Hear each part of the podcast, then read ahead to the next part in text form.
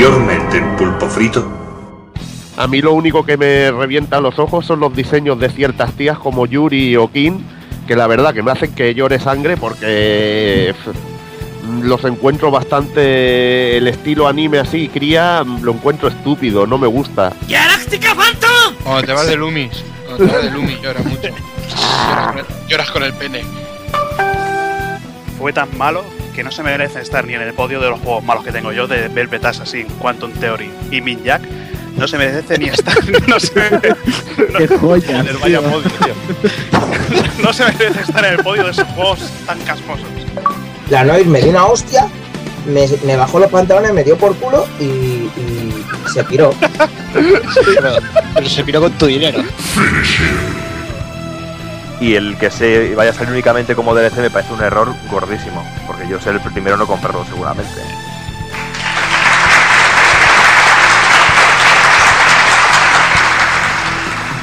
Bueno, son, son tíos con setas en las cabezas. Perfecto, perfecto, perfecto, perfecto, perfecto, perfecto, perfecto, perfecto, perfecto, perfecto, You win! perfecto.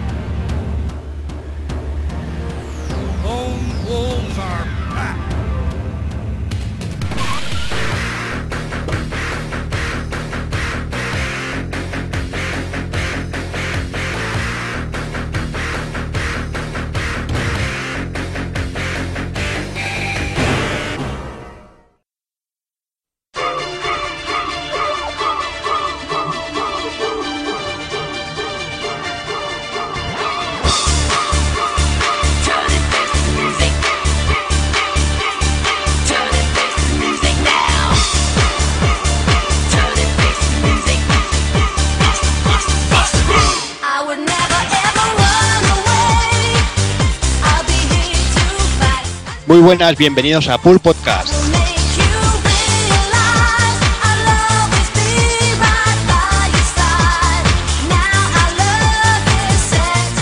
Pues bien, ya estamos aquí un mes más con toda esta gente aquí a mi alrededor. Eh, vamos a darle un repasito al mes de enero de 2012, pero antes de nada y ponernos en faena, dejarme que salude como siempre a los compañeros. Y empezaremos por el amigo Doki, que está esta, esta semana está fastidiado con la garganta. Además tiene, tiene unos bíceps poderosos que se ha pegado todas dos semanas jugando a Resident. Pues sí, tengo la, tengo la garganta hecha, hecha polvo y los, los pulgares también destrozados de darle al Resident que está todo el día machacándolo para poderlo tener listo para, el análisis de, que colgaré dentro de nada en, en la web de pulpofrito.com y comentaremos ahora un poquito. ¿Y los bíceps cómo van? De Los bíceps. Los bíceps van bien también. Estoy casi bien? tan hinchado como Chris, sí, más o menos. Vale, vale. Pues otro, otro que empieza a tener agujetas también es eh, Hazard. Pues sí, yo los bíceps porque he visto el nuevo póster del, del Soul Calibur. Que no es un músculo, coño. Ah, bueno. Macho, es que el mes pasado nos regalaron las tetas, macho. Este le toca el culo. A ver, el, el próximo ya. Bueno, ya no, porque ya sale, ya sale. Ese culo tenía que haber sido el de Taki, no el de Eevee, hombre. Ahí, fallo, fallo. O el de Cervantes. Sí, y el del, el- y el del boldo, ¿no? Ay. Pues nada, Dark Kafka, ¿tú qué tal? Yo no te digo que estoy con un trancazo enorme porque vas a pensar algo sexual. No, Estoy también. aquí ama, es- Tengo, tengo, a que tengo una voz que es sexy total, ¿a que sí? Sí, sí. Buah, estoy hecho polvo, pero bueno, aquí estamos. Pues vamos a ver qué tal va. Perfecto. ¿Y tú qué, Takokun? Pues nada, yo aquí pasando un frío como un cabrón. Qué asco le tengo al frío y qué asco me da que esté llegando la hora de calor. De frío. Habla de calor. La habla de Sí, es- esa es la que quiero que venga, esa es la que quiero que venga. Pero viciando tú quieres ahí, Calibur. tú quieres ahí cervecita y terracitas y Sí, exacto. Y niñas ahí con los pechotes fuera. bueno, Ahí, ahí, Pechotes. bueno, y Evil Ryu, ¿cómo vamos? Muy buenas. Pues nada, por aquí estamos. ¿Qué tal va la cabeza tras ese pedazo especial que te has marcado? Pues bien, nada, mucho. La verdad que, que, que te hice estar un buen ratito de, de maquetando, ¿no? Bueno, Y nada, pero bueno, un placer hacer algo que me gusta. bueno. Escribir ahí- sobre algo que me gusta. Ahí, para que no lo sepa, en Pulpo Frito tiene un pedazo de primera parte de un especial de Gradius y, y próximamente vendrán el resto. Y vamos ya con el corresponsal en Madrid. Te ha dejado para el último. Me ha dejado para el último el hijo. Ah, pero has visto, ¿no? Has visto. O sea, primero que le digo antes de empezar a grabar, no me dejes el último, toma el último. Pues listo. Bueno, Ru, ¿qué? ¿Qué pasa? ¿Cómo ha ido ahí con, con las presentaciones? Pues ahí, ahí. Mm, No puedo hablar, tengo, tengo esa cosa de que tenéis los profesionales, no puedo hablar de momento. Más de lo que de lo que podéis leer en la web y bien, bien. Prototype, prototype. Bueno, Sí, sí. pues nada, vamos al lío a ver que, cómo va el asunto.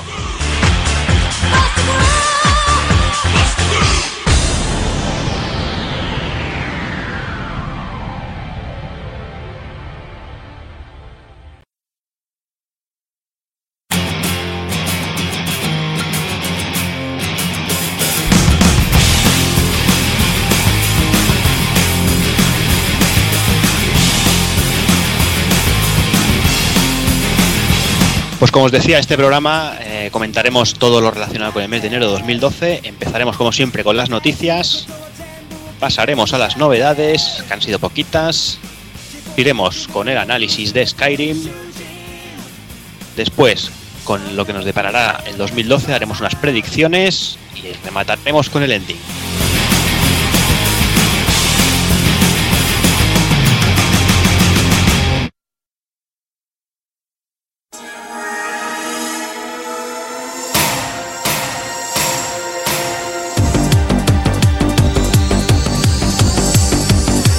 Pues empezamos las noticias de este mes con, un lanzamiento de un juego, eh, de un juego gratuito, juego Flash, eh, un juego para los amantes de todo lo retro. Eh, estamos hablando de Abobos Big Adventure, un juego que ha tenido cerca de 10 años de desarrollo. Básicamente el juego es una parodia un, barra homenaje de todos los juegos de la era de 8 bits, especialmente de la, de la época de NES. Y la verdad es que está lleno de amor. No sé, creo que Doki lo ha jugado en profundidad igual que yo. Sí, yo lo he jugado muchísimo y lo he dado dos o tres vueltas porque me ha, me ha gustado mucho. Y yo solo le encuentro un fallo a este juego y es que no salga en formato físico o en descarga para live o para, o para Play 3. Porque el tener que andar con las teclitas del ordenador a mí se me hace un poco complicado, pero por lo demás es un juego que es delicioso, es una auténtica pasada. Y es que si te fijas bien, salen todos los personajes que te puedas encontrar en cualquier juego de NES. Incluso hay un momento que hay un personaje que empieza a vomitar personajes. Y ahí salen todos, pero todos, todos, todos, todos, todos, todos, todos. Ese, ese es el problema de que no salga en formato físico. Ya, Ya, pero por soñar y por pedir. Hombre, y tanto, yo he, he comprado directo, toma mi pasta, pero directamente. Claro no, sí, básicamente para los que no sepan de qué va, el juego empieza eh, eh, protagonizado por Abobo, uno de los, creo que es el final boss de la cuarta fase de Double Dragon, si no recuerdo No, mal. Eh, pero te sale en la primera ya, creo, una bobo, ¿no? Sí, atravesando la pared. Atravesando Pero- la pared, es el. Pero es blanco, es blanco el abobo que te sale al principio, creo. Vale. Eh, exacto. Ahí está. Eh, bueno, eh, raptan a su hijo, el tío entra en furia, en cólera y, el- y destruye el mundo de, de NES. Empezamos en una fase típica Double Dragon, pasamos a una fase de, de agua de Super Mario, eh, por una fase tipo Zelda, Zelda. fase de Mega Man, una de Contra y el juego es, es un guiño tras un guiño, o sea, es impresionante. Creo que Kafka también lo ha jugado. Sí, la verdad es que me lo he empapado bien, como dice el Doki, igual. Y la verdad es que he acabado con la muñeca hecha polvo, lo de la A y la S, tener que pulsarlo, sobre todo en la fase que parodia al, al Balloon Fight, al este de los globitos. Terrible. Eh, y, la de, ¿eh? y la de nadar de los de, Ma- de Mario, ¿vale? Eso es horrible. Daría lo que fuera para poder jugarlo con un, con un pad normal. No, no, que te Y la deja verdad- configurar el pad, ¿eh? Ya, pero yo es que no tengo ningún pad USB. Ah, vale. No tengo ningún aparato ni nada que me haya parecido que me valga, ¿vale? Porque es que yo el PC ya sabéis que yo no lo uso para jugar. No, no, yo tampoco, pero con el mando de la Play 3 Sí, pero que no, no tengo ningún adaptador ni nada, ni sé ni siquiera sé cómo se hace, o sea que soy así de perra. es muy fácil. Pero vamos, que lo que digo, que de ver cada detallito, cada homenaje, incluso los logros que te da, esa- las medallas que te va dando, son de un partirse. Sí, Además, es eso, que hay muchas medallitas, hay muchas chorradas, Sí, muchos sí, puntos sí. que, que tienes que saber que están ahí porque no, no es Sí, fácil. sí. Es un juego que han cuidado. Y ojalá y muchos juegos comerciales tuvieran tan cuidados como este. Es que incluso tiene el, el detalle que a mí me ha encantado que en la fase de contra, que es imposible pasársela del tirón, seguro que no. No, yo por lo menos no puedo. Que te, te dejan meter, te piden meter para continuar el Konami Code y todo, tío. Ujú, Si quieres continuar en esa fase, si quieres continuar, tienes que meter correctamente el Konami Code. Sí, sí. Sí, sí, no, ya te digo, es, el juego es un constante, es un constante. Todo el que haya jugado algo de 8 bits de NES es que va a estar disfrutándolo como un loco. Pero el detalle del Konami Code es que es muy friki. No se, dado cuenta de que no pide el Konami Code. Te dice, pone el, el código de Abobo. Sí, Y, y haces el, con el código de Konami porque es un detalle muy friki. o sea, no sé, es muy bueno, tío. Ujú.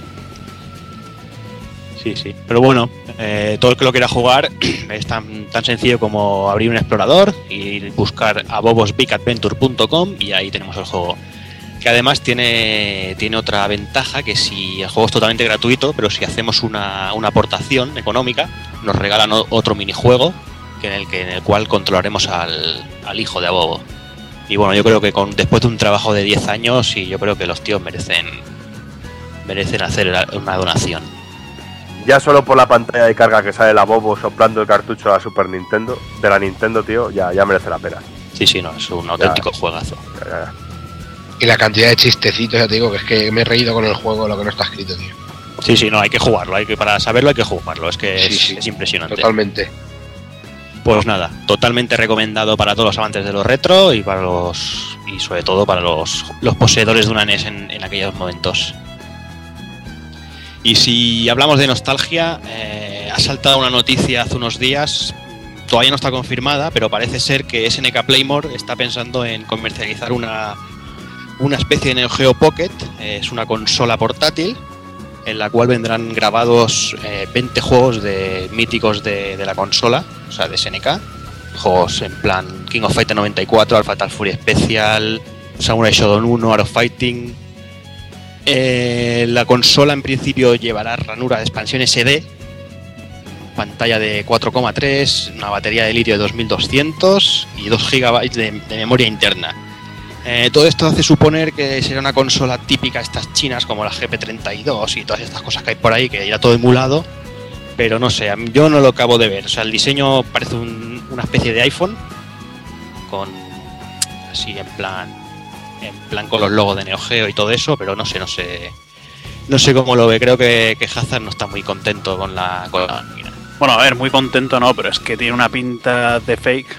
Decís que es esto, esto se ha visto oficialmente por SNK Playmore, pero yo he estado buscando y no he visto nada. Además, que No, yo también he estado mirando en la página Sí. de SNK Playmore y no, no mencionan nada en ninguna parte. no, esto tiene pinta de estar hecho con el 3 de estudio o, o alguna tontería de estas. Luego vete a saber. Podría ser. No, además lo que también te escama es el, el tema de los de los cuatro botones, de los cuatro, el, el- los dos L's y los dos R, ¿no? O sea, si la Neo Geo usaba cuatro botones, ¿para qué quieres ocho? O sea, no. Sí, ahí la todo. cosa no cuadra. Y tan pegaditos los dos arriba tampoco. Mm. Pero bueno, a lo que iba, eh, esto está claro que es, es emulación, si llega, si llega a existir, esto es una emulación, pero ¿creéis que, que vendería? Pues. Hombre, a ver, hay mucha gente como, como estos de por aquí que me parece a mí que les gusta bastante Neo Geo. Y no sé. Sí, lo que, lo que pasa es que a mí me gusta en pantalla grande lo de Neo Geo. Pero Ya. bueno, eh, Tiene igualmente salida V. Sí, sí, tiene salida V, según dicen. me gusta el diseño de las letras y esto mola. Y la idea de que, bueno, del que ha jugado a una Neo Geo original, el, el tamaño de un cartucho y vértelo ahí en una, bueno, en el tamaño de una portátil, imagínate en la época haber podido tener una Neo Geo portátil, hubiera sido una pasada. Pero es que el tamaño del cartucho de Neo Geo era, era algo atroz, tío. Pero de todas maneras yo pienso que este producto llegaría solo a un público minoritario, quizá de un círculo así de gente como nosotros, y no a un público mayoritario que yo creo que realmente esta consola o los juegos ahora mismo, a día de hoy, no, no les llegaría o no les interesaría, yo creo. Es que yo creo que directamente, o sea, se iban a comer una mierda si sacaran esto. Eh, Es un cacharro pequeñito y además mm, es parece que es una pantalla panorámica, pero los juegos realmente están en, en 4 tercios, los originales, o sea que No sé cómo Sí, se, van a apañar. hay, hay mil cosas que, que no cuadran. Por eso, y para meterlos aquí los meto en la PSP que emula de puta madre a la Neo Geo. Sí, bueno, es que ese es el problema. Que tener ya. Tendría que tener juegos originales nuevos para poder llamar a un poco al público y, que sea todo a base de emuladores y esto, pues hay ya un montón de aparatos que, y, y de consolas y de, esto que, lo puedes hacer.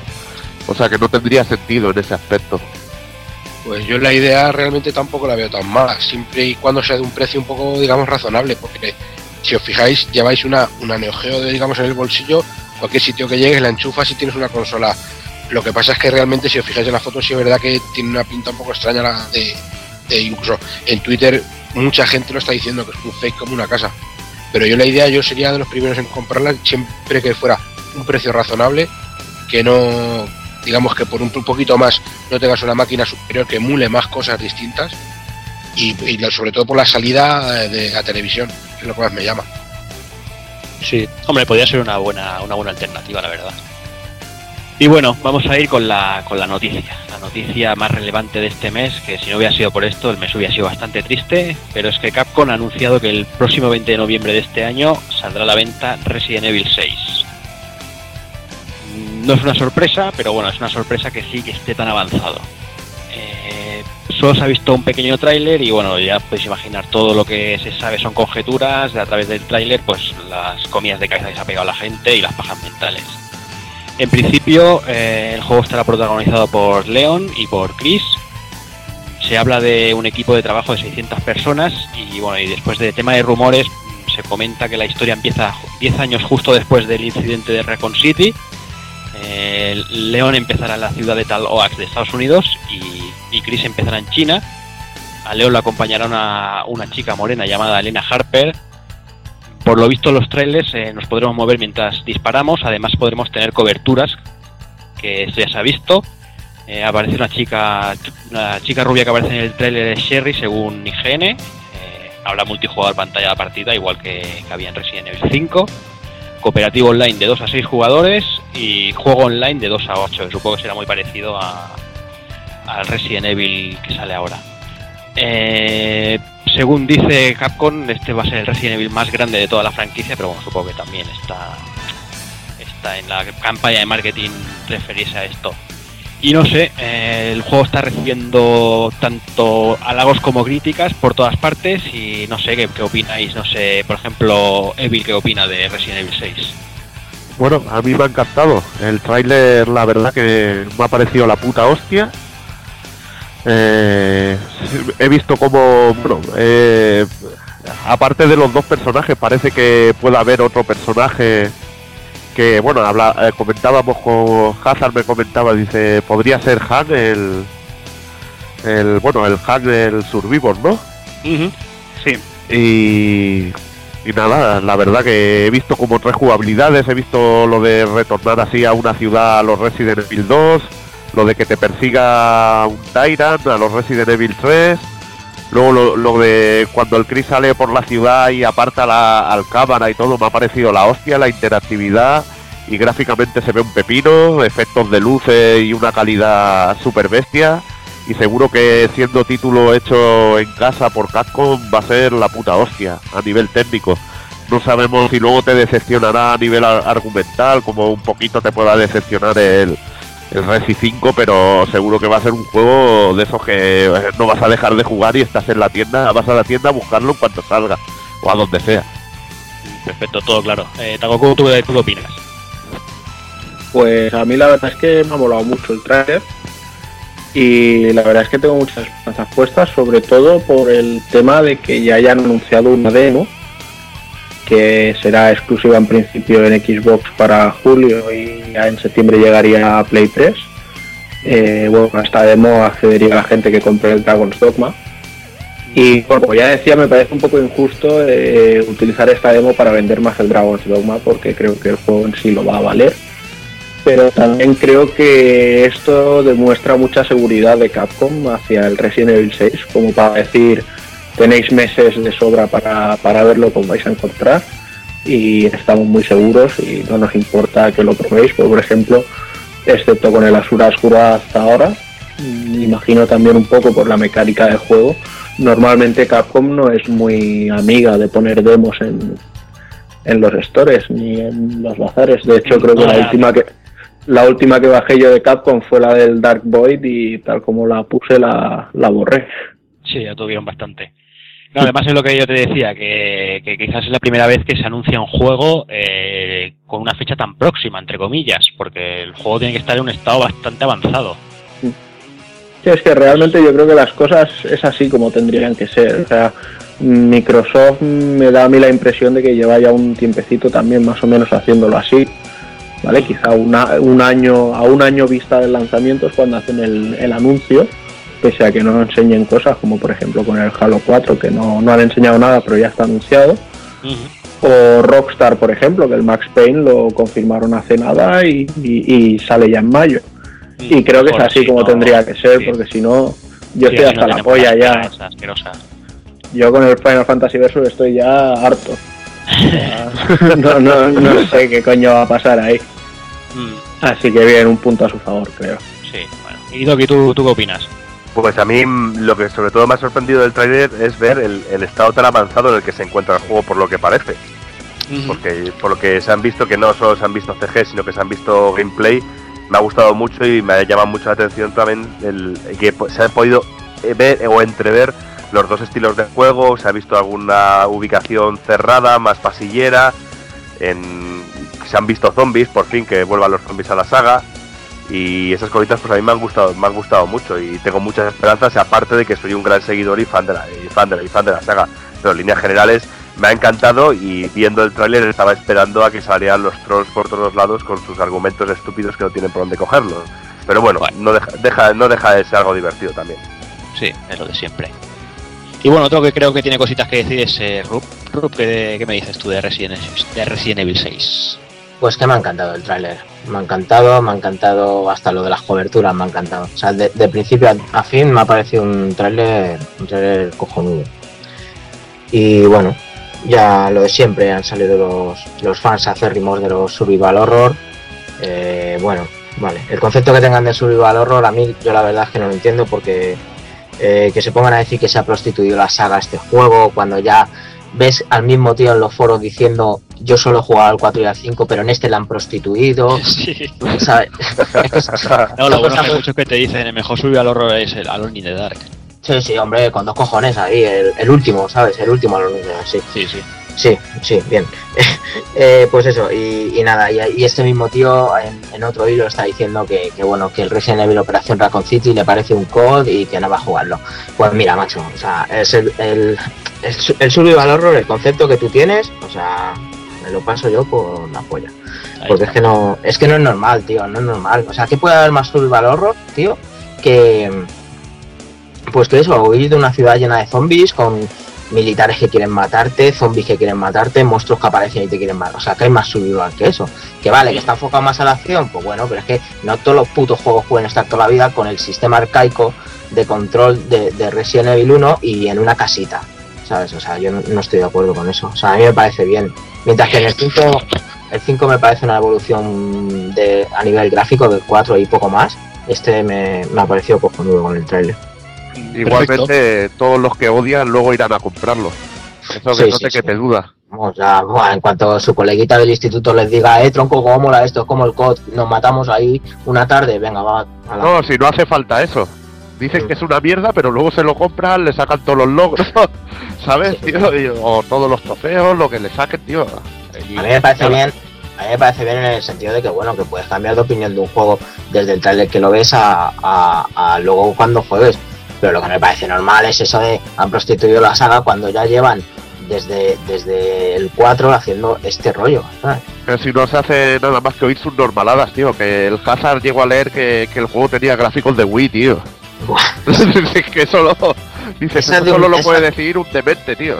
Ese es de un Sí, tío que y luego y luego se apoyan mucho porque lo he escuchado varias veces ya por Twitter en decir que es que es una copia de Guía Software. Y es que de- realmente hay que pararse un poco a pensar que de dónde bebe Guía Software. Porque Guía Software bebe directamente y está muy claramente en- de Resident Evil 4.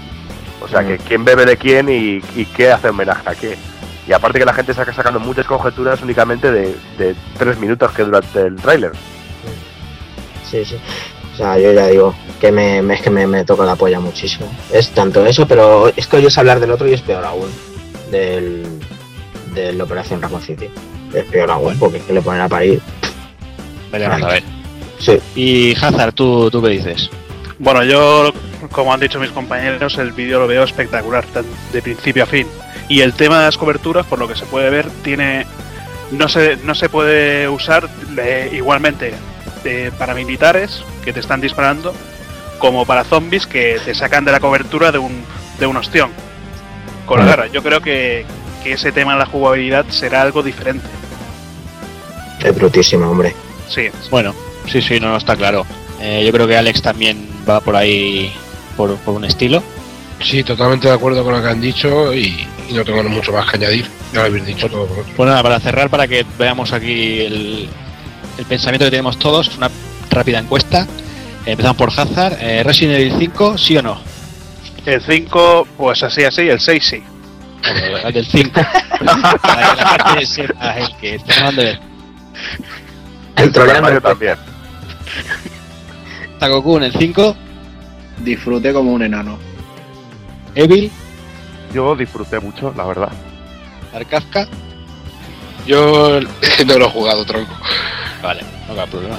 Eh, Doki, Pues a mí me gustó mucho y me dio momentazos el juego. te digo la verdad. Rup, Yo me lo pasé muy bien hasta que en cierto momento en un volcán ya se me vino. se me vino todo abajo.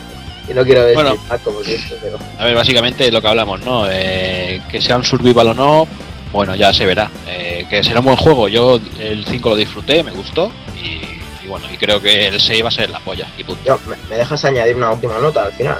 Sí, hombre. Vale, eh, el concepto que tenéis de survival, cambiarlo. Porque ya no va a haber un Clock Tower y ya no, ya no va a haber un Hunting Ground en la vida y no va a haber un Resident Evil 1 ya. Sí. El de 3DS. Y ahora hablaremos. Bueno, yo, de esa, yo hablo de consolas para tíos. ¿Sabes? Bueno. pues si solo tiene la Play 3. La de esa, ey, la Xbox, qué coño de la Xbox, chaval. Vaya, que lo convertimos en un express esto, venga. Pues venga, vamos a las novedades.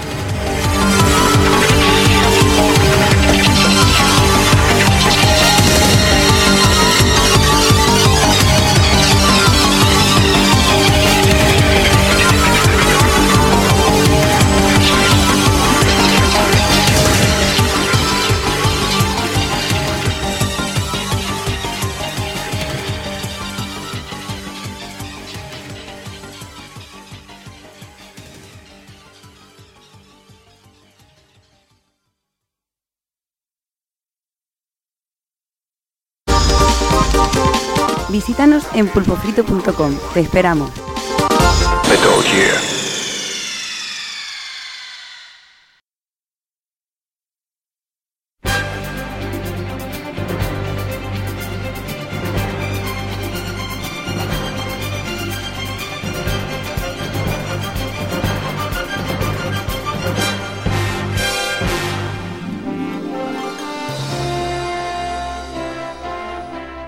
Ya estamos aquí con las novedades del mes de enero de 2012. Eh, como el mes pasado, este mes ha sido un, mes bastante seco y hasta finales de, este mismo mes, hasta el día 27, no apareció algo realmente interesante y estamos hablando de Resident Evil Revelations. Que tenemos por aquí a un par de, de inconscientes con unos buenos bíceps que se han comprado con el, con el pack, con el stick extra. Eh, Doki, ¿qué tal? Pues bien, como bien dice, sacando brazo, porque no veas lo que pesa la 3DS con el cacharro este, que ya una vez que le incrustemos el, el aparatico que va a venir con el Kith Icarus, ya va a parecer más un Virtual Boy que, un, una 3DS. Pero bueno. Y nada, pues funciona pues fun- funciona de puta madre, lo que pasa es que tiene algunos fallitos que no sé si habrá visto por aquí el amigo Hazard. Bueno, a ver, yo fallitos no. Tampoco lo he visto. Lo único que me ha parecido curioso que vaya por, por infrarrojos. Que no tiene ningún tipo de conexión con la consola y pensaba que iría conectado a la, a la toma de corriente o algo, pero no. Va puesto tal cual ahí, por infrarrojos. Y bueno, igual sí, el tamaño, el peso. Es que es un poco incómodo cogerlo. Y si te tiras. es, es una chapuza. Sí, Y si si, y, y si quieres sacar el palito, no se la Oh, apaña para dejar vaya. un hueco. Hay que quitar la consola. Porque no hay Sí, hueco. O el volumen, como decías, como decías O el- tú antes, ahí escondido. Claro, el volumen escondido, que como seas un tío con los dedos gordos, no te da para subir el volumen, las pasas putas. A ver, que para jugar al Resident Evil este está bastante bien, pero es una gran chapuza.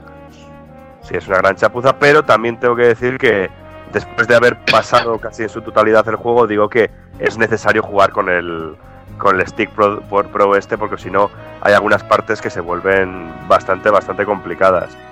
Y luego lo que es a nivel de juego Resident Evil Revelation, pues a mí me ha sorprendido muy gratamente. Ya tenía muchas ganas de él y tenía muchas esperanzas en él puestas, pero a mí, eh, a mí lo que lo que he podido ver, incluso el modo online funciona muy bien, me ha parecido un juegazo y de lo mejorcito que nos podemos encontrar en 3DS con mucha diferencia, pero con mucha, mucha, mucha diferencia. Sí, bueno, a ver, yo eso, el tema online de momento no lo he probado. Eh, probé la demo, la demo es... eh, hay que decir que lo que sale en la demo es diferente a lo que a lo, a lo que te encuentras después en el juego, algo que me, algo que me parece bien, aunque tengas 30 usos. Y bueno, quizás un punto negativo del juego sean eh, los enemigos. Esos enemigos, esos diseños, quizás solo se salven de momento los, los Hunter. Sí, porque realmente aparte de que el diseño es un poco flojo, porque esta vez cambiamos a los clásicos zombies o a los infectados que hemos visto ya en Resident Evil 4 o 5 por unos zombies mutados por el T-Avis, un nuevo otra nueva otra nueva rama del virus y son una especie de medio peces, medio humanos y, y aparte de que son muy poco agradecidos, a mí realmente no me, han parecido nada del otro mundo, hay muy poca variedad de enemigos durante el juego, nos encontramos 5 o 6 clases de, de, de enemigos y, basta. Sí, bueno, tenemos lo, lo que hemos dicho. Luego también, pues por ejemplo, el tema gráfico. Eh, no sé en qué nivel de 3D jugarás tú, yo lo juego a tope y se ven unos gráficos con una profundidad del 3D muy, muy, muy buena. Sí, pero también eh, y es, es muy bueno el uso del que 3D porque, como bien dices, nada más empezar el juego te da la opción de subir o bajar la intensidad del 3D y en el nivel más bestia, pues tienes el culo de, de la tipa con la que juegas casi todo el tiempo casi metido en la cara y esto es todo un gusto. Eso sí, como tuerzas la consola hacia un lado hacia otro, adiós a los ojos y adiós a toda la perspectiva y adiós todo. Y luego a nivel... ¿en ¿Cuál? Sí, pero ves, con la tía te lo enfocan por el culo un poquito más, más para abajo y luego te sale un tío y te enfocan todas las piernas casi. Joder, Claro. no hay derecho. Y luego a nivel, a nivel de historia es muy interesante porque no es una historia independiente, es un juego totalmente nuevo que nos sitúa realmente entre los acontecimientos del Resident Evil 4 y el Resident Evil 5. Y dividiéndonos la historia en, en 12, en, 12, en 12 capítulos. Y esta vez desterramos todo lo que conocíamos de Umbrella por una por una especie de organización bioterrorista que se llama eh, Veltro. El Veltro. Veltro y quitamos la ciudad de Raccoon City o u otras localizaciones y se centra mucho en toda la ciudad de Terra Grigia, creo, ¿no? Terra Grigia o algo Sí, así. tetragigia, bueno, algo, algo así raro. Bueno, Algo pero así. aparte está basado en tetragigia esta. Eh, después. Sí, sí, ¿Cómo, le es un preguntas, nombre- cómo le es- nombre de la ciudad al tío que dijo Last of Us? A ver. es que él tampoco lo sabe, es que es un nombre de una ciudad que si no te lo has escuchado varias veces no, no lo sabes. En el pueblo. Sí. Y bueno, Sí, pues pues. eso transcurre, transcurre un, un escenario en la ciudad esta, de la mayoría del juego transcurre en el barco. Luego también tienes pues el polo norte, me parece, una zona, una zona así nevada, y tienes diferentes escenarios.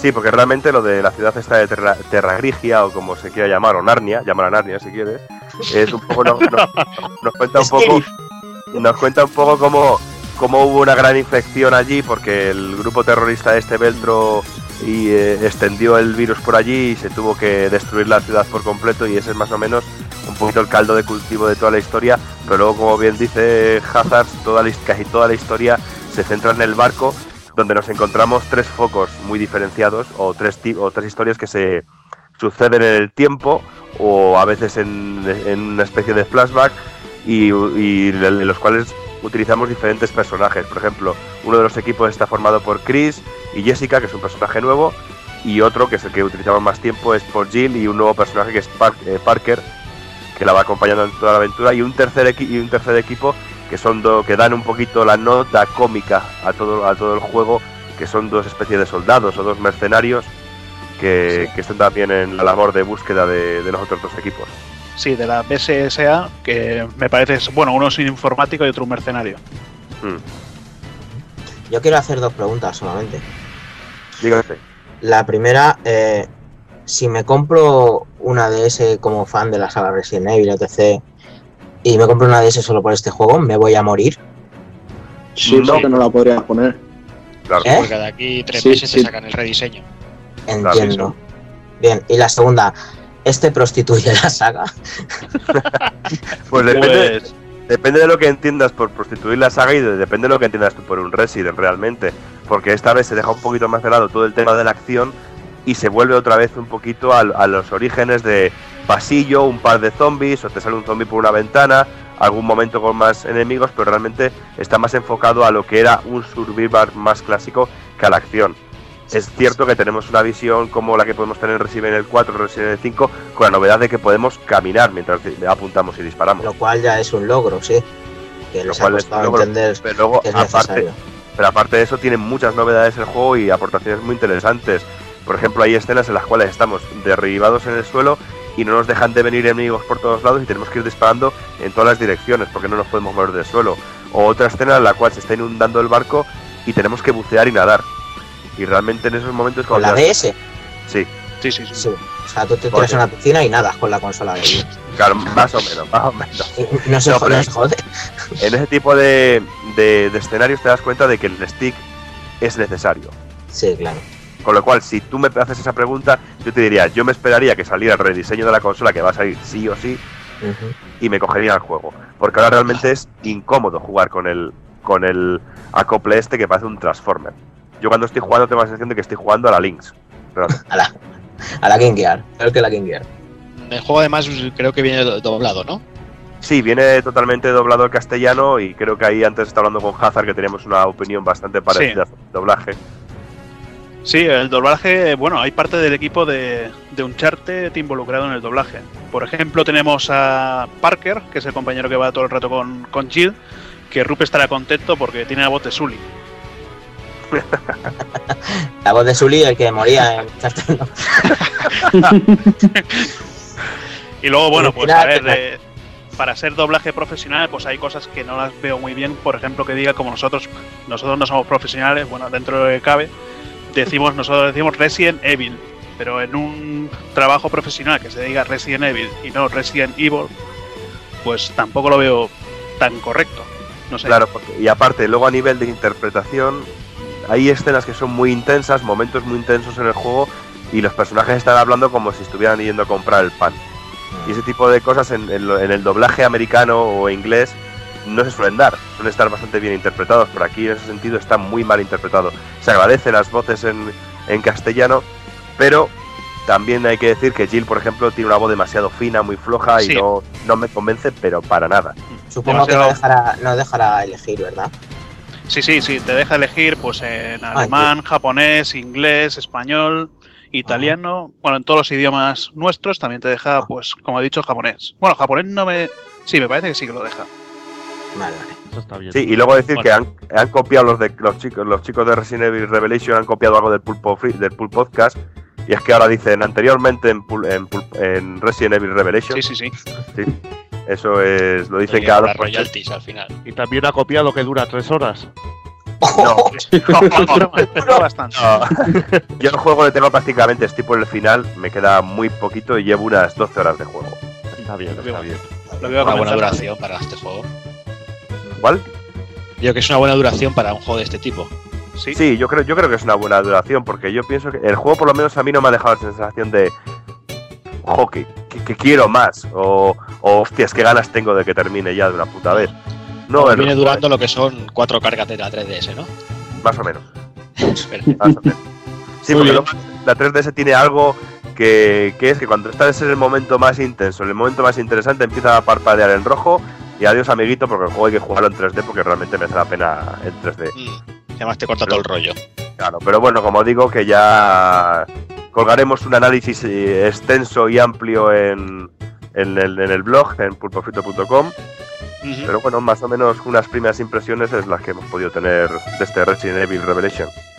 Muy bien, pues en principio recomendado, ¿no? Muy recomendado.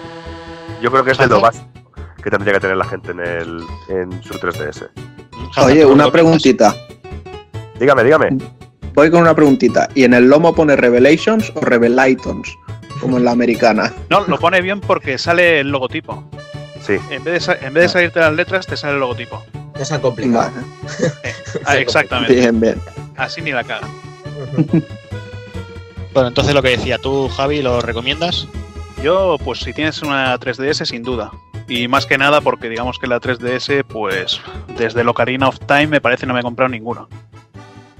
Bueno, algo ha salido, pero no son, no, no son de tu No son de mi tipo de juego, no. Muy bien, pues nada, eh, esto es lo que hay. Esto es la única novedad resaltable del mes de, de enero del 2012 y en principio nos va a ir bien porque febrero viene cargadito y bueno, ya lo veréis. Y nada, lo dejamos aquí y, y ahora volvemos.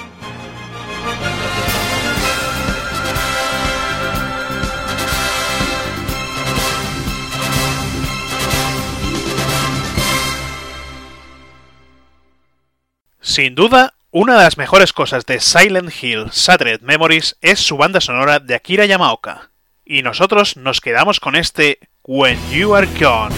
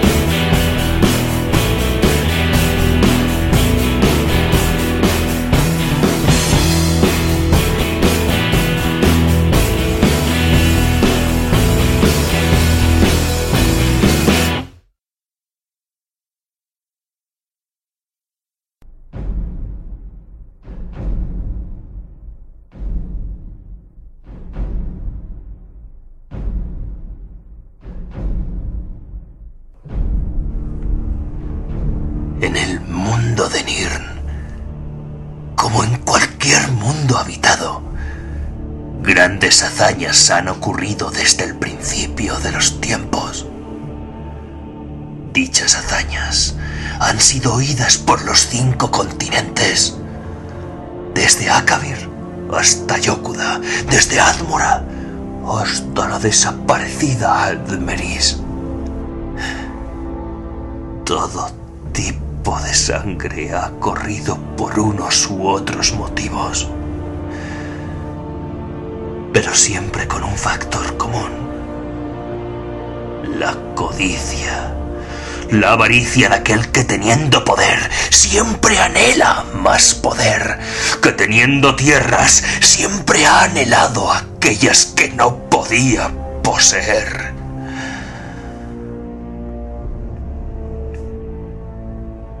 Grandes batallas, recogidas por los siempre sufridos supervivientes y transformadas en manuscritos que han sobrevivido y sido reescritos una y otra vez con el pasar de las lunas por los siglos de los siglos. Estos manuscritos, conocidos como los Elder Scroll, nos cuentan batallas, historias de batallas de supervivencia y gloria, de caída y renacimiento de imperios abocados a perecer y renacer una y otra vez. Las cuatro primeras profecías escritas en los Elder Scroll ya sucedieron. Arena, Daggerfall, Morrowind y Oblivion. Ahora, 200 años más tarde después de la crisis de Oblivion, ha llegado el momento en el que la quinta se cumpla, poniendo en peligro a Skyrim, las tierras situadas más al norte de Tamriel.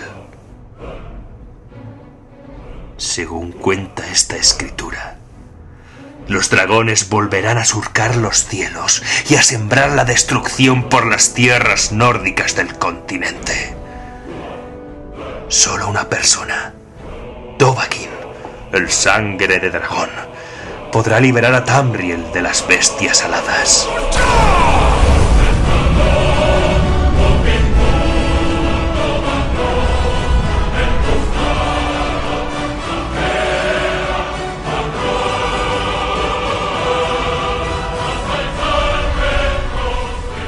Es entonces, mientras que Tamriel está envuelta en una guerra civil entre nórdicos e imperiales, que aparece surcando los cielos el terrible dragón negro Altuin, conocido como el dios nórdico de la destrucción. Este será el momento en el que se inicie esta terrible profecía. Pero un héroe se alzará y hará frente al horror que se cierne sobre las tierras heladas de Skyrim. El sangre de dragón. Él es Dovahkiin.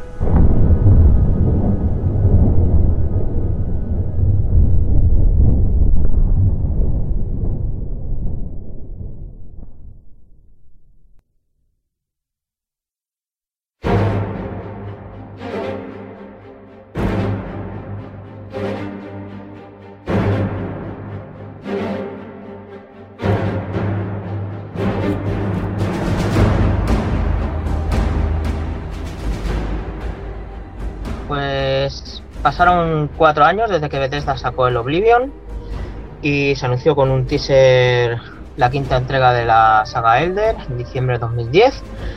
El mundo entero se empezó a masturbar con un simple teaser que era un dragón en piedra, una voz hablando y, ya está. Y después de eso, pues bueno, le siguieron una serie de gameplays y trailers que pintaban el juego bastante bien. Eh, fantasía nórdica, acción, dragones, combates, de todo tenía.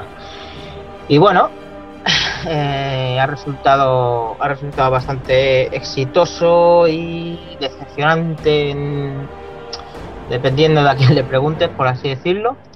Y en mi opinión personal eh, es bastante impresionante el juego, pero tiene sus cosillas. Y aparte yo tengo que decir que he jugado en PS3. No soy hater de PS3 ni mucho menos, pero eh, es así. El juego ha salido en, en PS3 con bastantes fallos, sobre todo a nivel de rendimiento, sobre todo a nivel de RAM. Y bueno, aun contando con esas lacras, el servidor se ha tirado 117 horas por Tamriel, matando dragones, eh, desvirgando nórdicas, que estas nórdicas están buenas, por cierto, no son como las de Oblivion, que vaya, putos monstruos. y nada más.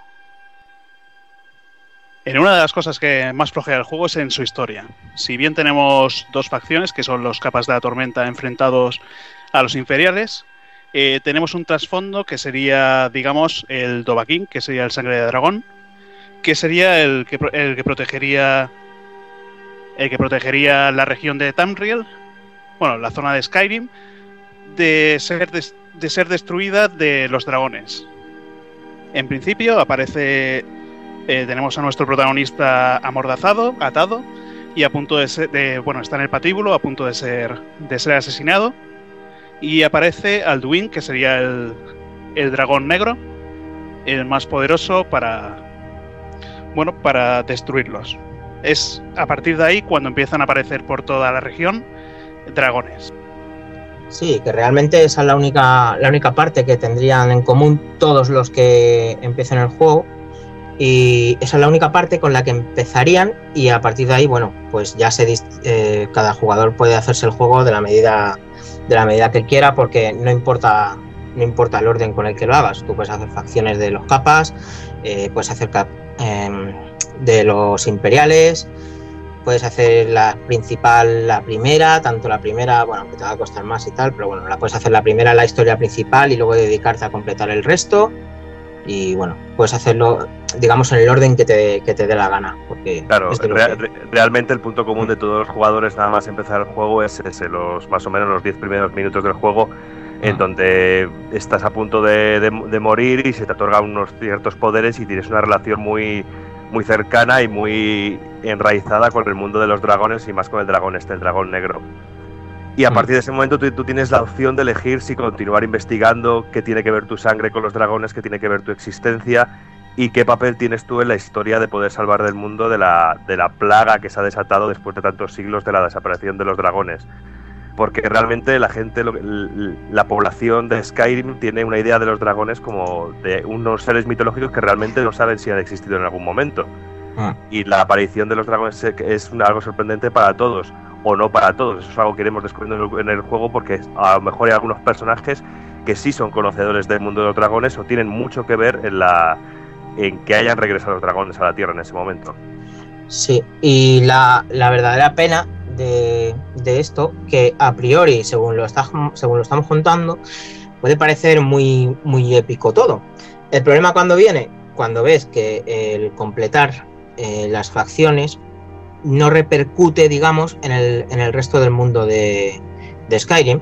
O sea, tú te puedes hacer, bueno, eh, puedes acabar toda la parte de los magos, ser el mayor mago aquí, la hostia tal, no sé qué, pero luego la gente te sigue tratando como el culo, como un don nadie, eh, los puedes acabar con todos los dragones supuestamente, puedes acabar con Alvin y su invasión y tal, pero nada.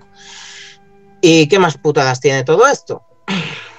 Para mí, para mí, el final de la historia principal, eh, malo, malo, malo, malo, malo, malo, porque vuelvo a lo mismo.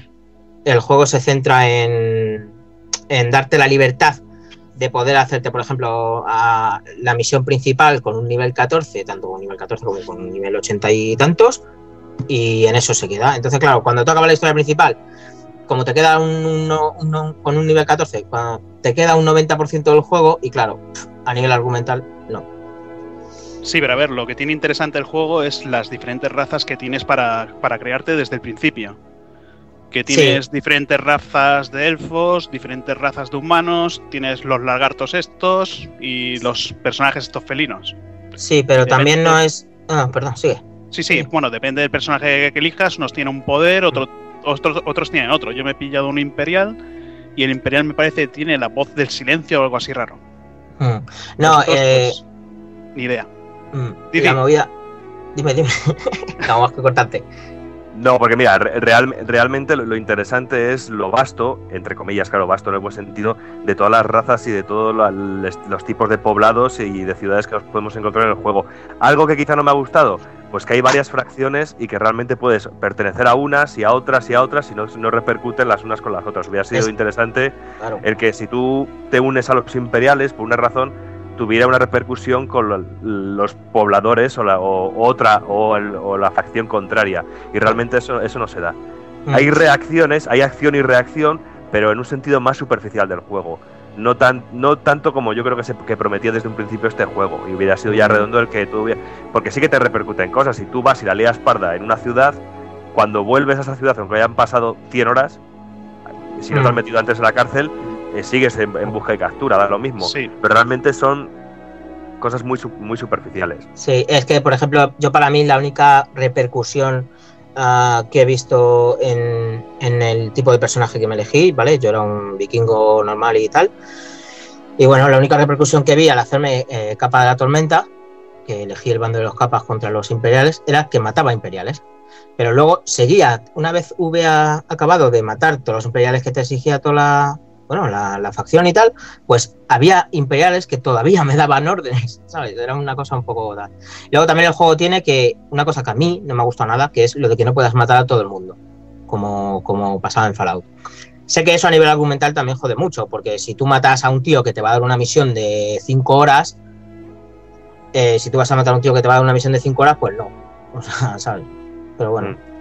Sí, pero, pero realmente durante esas 5 horas, eh, cinco horas de juego que tú hablas o durante todo el juego, te vas, nos vamos, te, te vas encontrando historias y tramas y subtramas Sí, que incluso sí. llegan a superar muchísimo a lo que es el- la línea argumental central del juego, lo que es la realmente el, el esqueleto del, del juego realmente es mucho más interesante ciertas historias secundarias que sería una pena desvelar, desvelar aquí porque es interesante descubrirlas por uno mismo Sí, sí, sí, sí. y más si conoces ya la mitología de Oblivion Sí. de todo de- Eso. de- del De scroll todos los Elder. Mm. Claro, es, Sí. es- es muy interesante porque te encuentras con an- antiguos clanes, antiguas eh, sectas, antiguas familias y eso es mucho más interesante que una vez superado el juego que realmente que te deja un sabor de, bueno y, y qué más, qué me, qué me ofrece real, qué me ofrece realmente. Sí, pero una, a ver, una de las cosas interesantes que tiene el juego también, a ver, decimos que la historia principal no está muy, muy bien contada, las secundarias sí están bien, pero eh, todo el trabajo que tiene detrás, el escribir miles de libros que te vas encontrando con miles de leyendas, miles de, de profecías, los hombres lobo, los vampiros, es que hay un montón de cosas. Claro que sí, que, que- que en ese sentido el juego es muy interesante, sobre todo para el jugador que tiene intención de involucrarse mucho y mucho tiempo y únicamente en este juego. Porque realmente lo que tú, lo que tú muy bien dices, que te vas encontrando ciertos libros que te van hablando de la mitología, de toda la historia de la saga, o incluso de ese momento, o incluso del futuro, en algún momento también. Mm. Y, y es muy interesante eso, el poder, el tener el tiempo de ir repasando cada uno de los capítulos de, de la historia para poder entender al final, porque también te puedes pasar el juego en un rato si vas para adelante, para adelante, para adelante sin leer nada y sin hacer nada.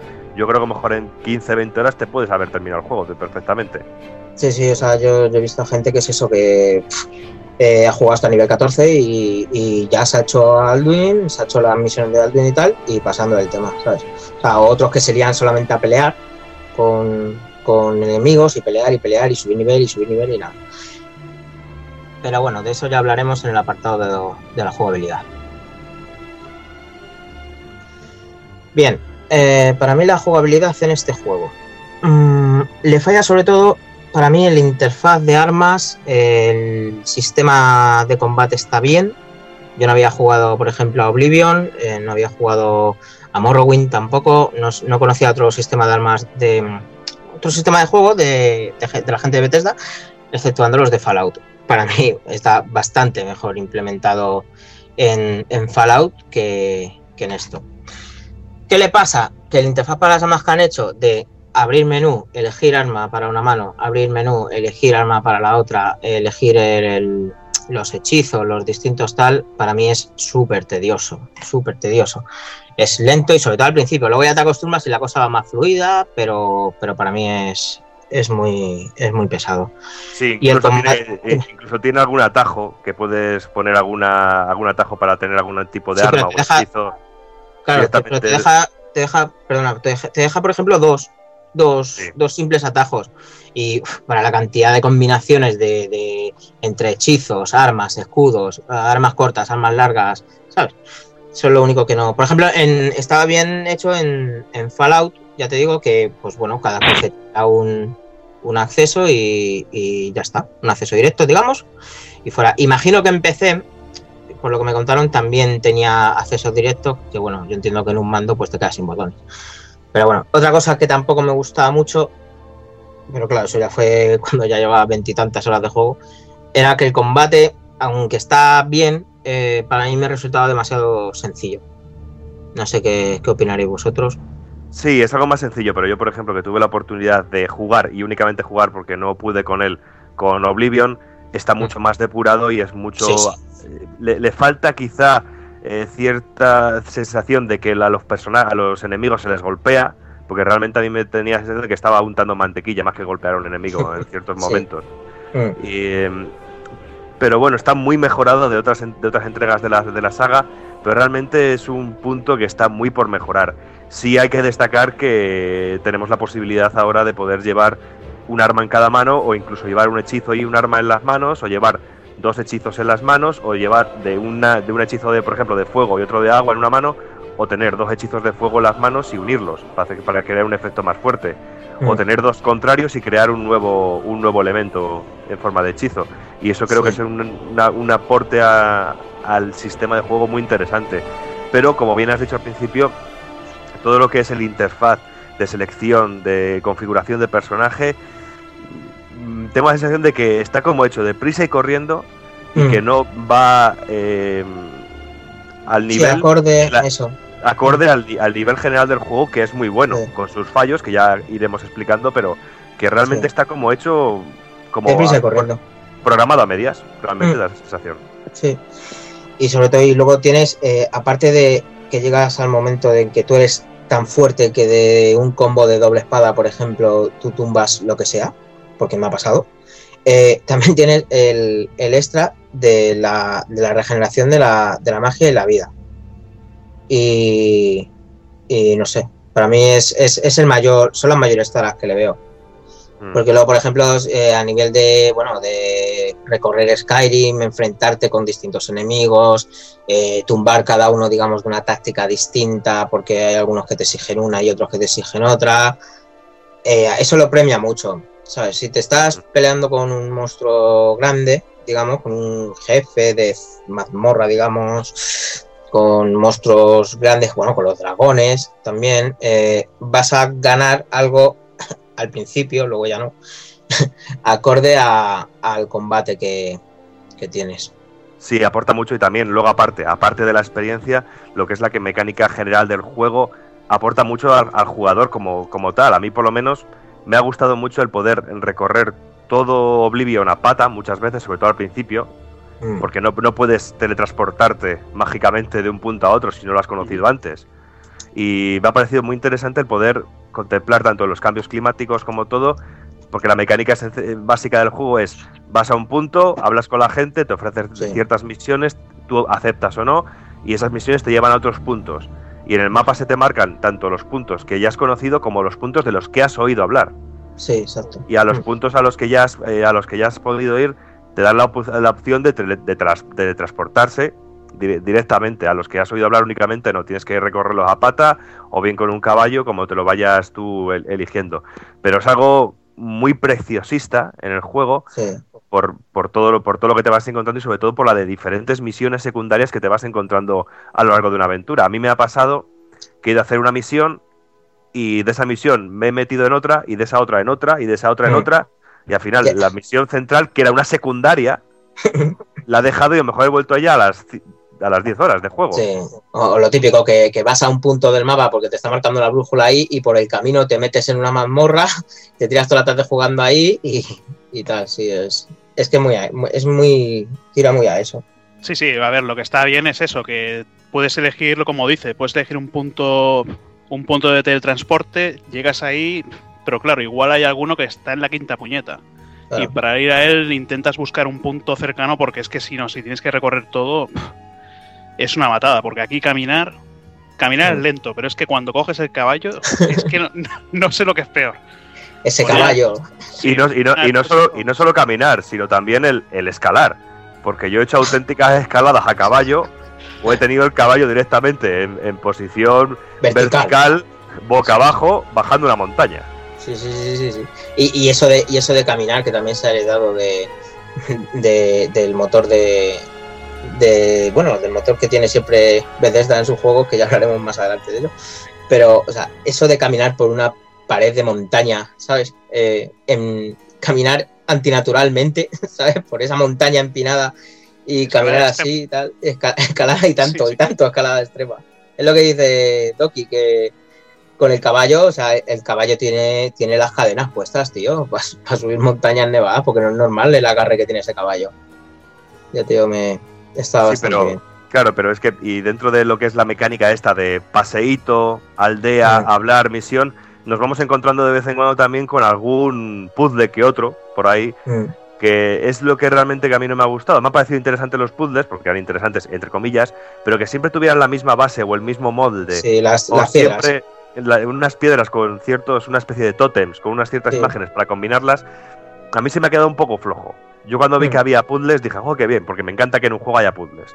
Me encanta eso de poderme partir la cabeza con un juego, pero realmente todos tenían una mecánica muy sencilla, muy fácil de superar y, que, y con muy poca variación. Quizá el de las garras, que hay que ser un poco cuco en ese sentido y Sí. mirar las garras, pero realmente... Sí, pero todas son iguales realmente. O sea, haces la Pero- primera y ya sabes cómo van el resto, claro. Sí, en, en pocas palabras pues, se podría decir que el juego tiene dos tipos de puzzles.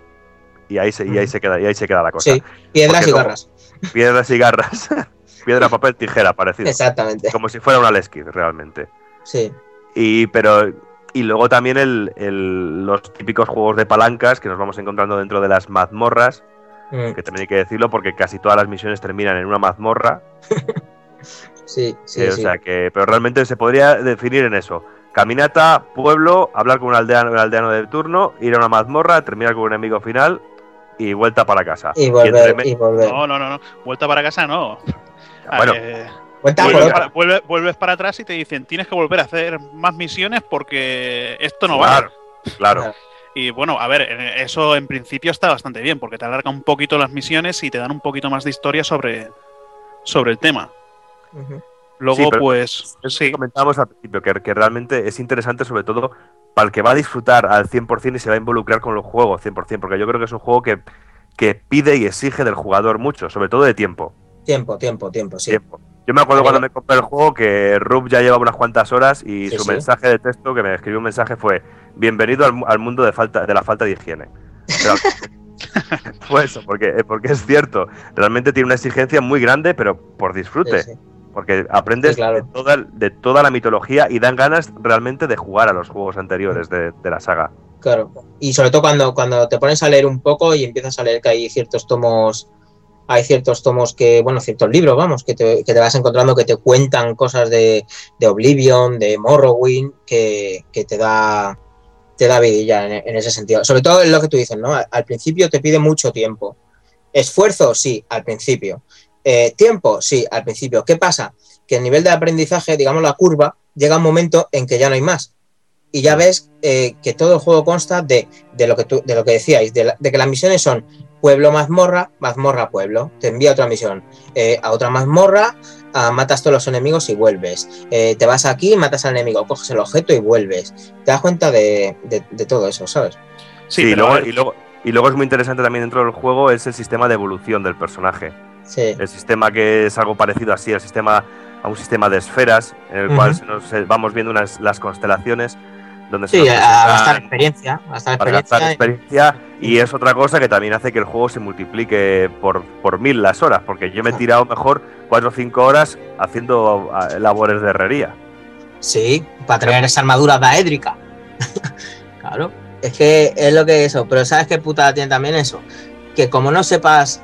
eh, cuando empiezas a, a gastar puntos de experiencia, los perks, digamos, cuando empiezas a gastar puntos, como gastes en el principio en lo que tú creas que te va a ir bien, pero no va bien al juego, ya la has cagado porque luego a partir de un nivel elevado, digamos, ya cuesta mucho la experiencia subirla y conseguir puntos de experiencia. Y bueno, pero vamos, esos son gajes de, bueno, si tú has- es que es lo que tiene que ser. Si tú eliges mal, te jodes. y Sí, pero qui- quizá falte un pequeño tutorial al principio sí, sí, sí, sí, porque no Sobre te explican todo- nada. Sobre todo para la gente que quizá que nunca se ha acercado al género, como Claro. es mi caso, que no estoy Ujú. gran amante del género, que No, realmente... ni yo, ni yo.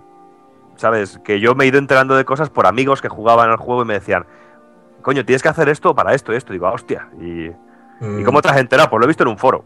Yo es Claro. en muchos comentarios que he escuchado desde ese estilo. Y yo empecé, yo empecé diciendo, no voy a mirar ningún foro de, de Elder, vamos, no voy a mirar ningún foro de Skyrim, vale.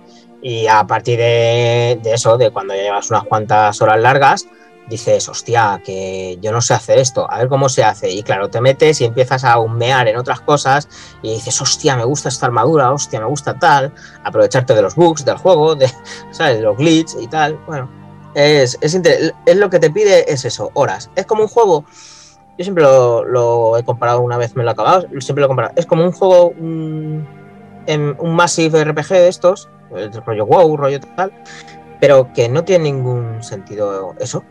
O sea, tú puedes subir nivel y subir nivel y subir nivel y ya llega un momento que matas dragones de los más tochos con una flecha. Sí, pero ¿para qué? ¿Me entiendes?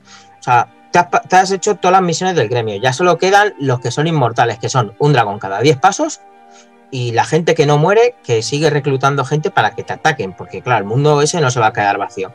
Ya te implica eso un joder, y, sabes, soy tan fuerte que ¿qué hago yo aquí? Y ahora vamos con el apartado técnico.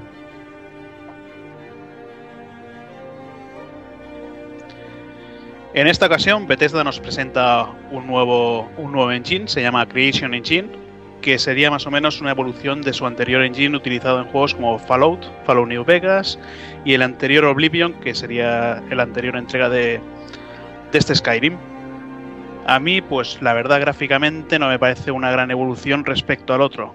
Quizás en futuros juegos cuando lo utilicen sí que mejore, sí que mejore un poquito.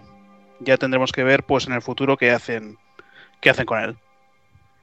No, o sea, lo que pasa también, el, el problema, aparte, de- bueno, a mí sí me supone una mejora, una mejora importante, sobre todo a nivel de, de rendimiento, eh, sí que supone un...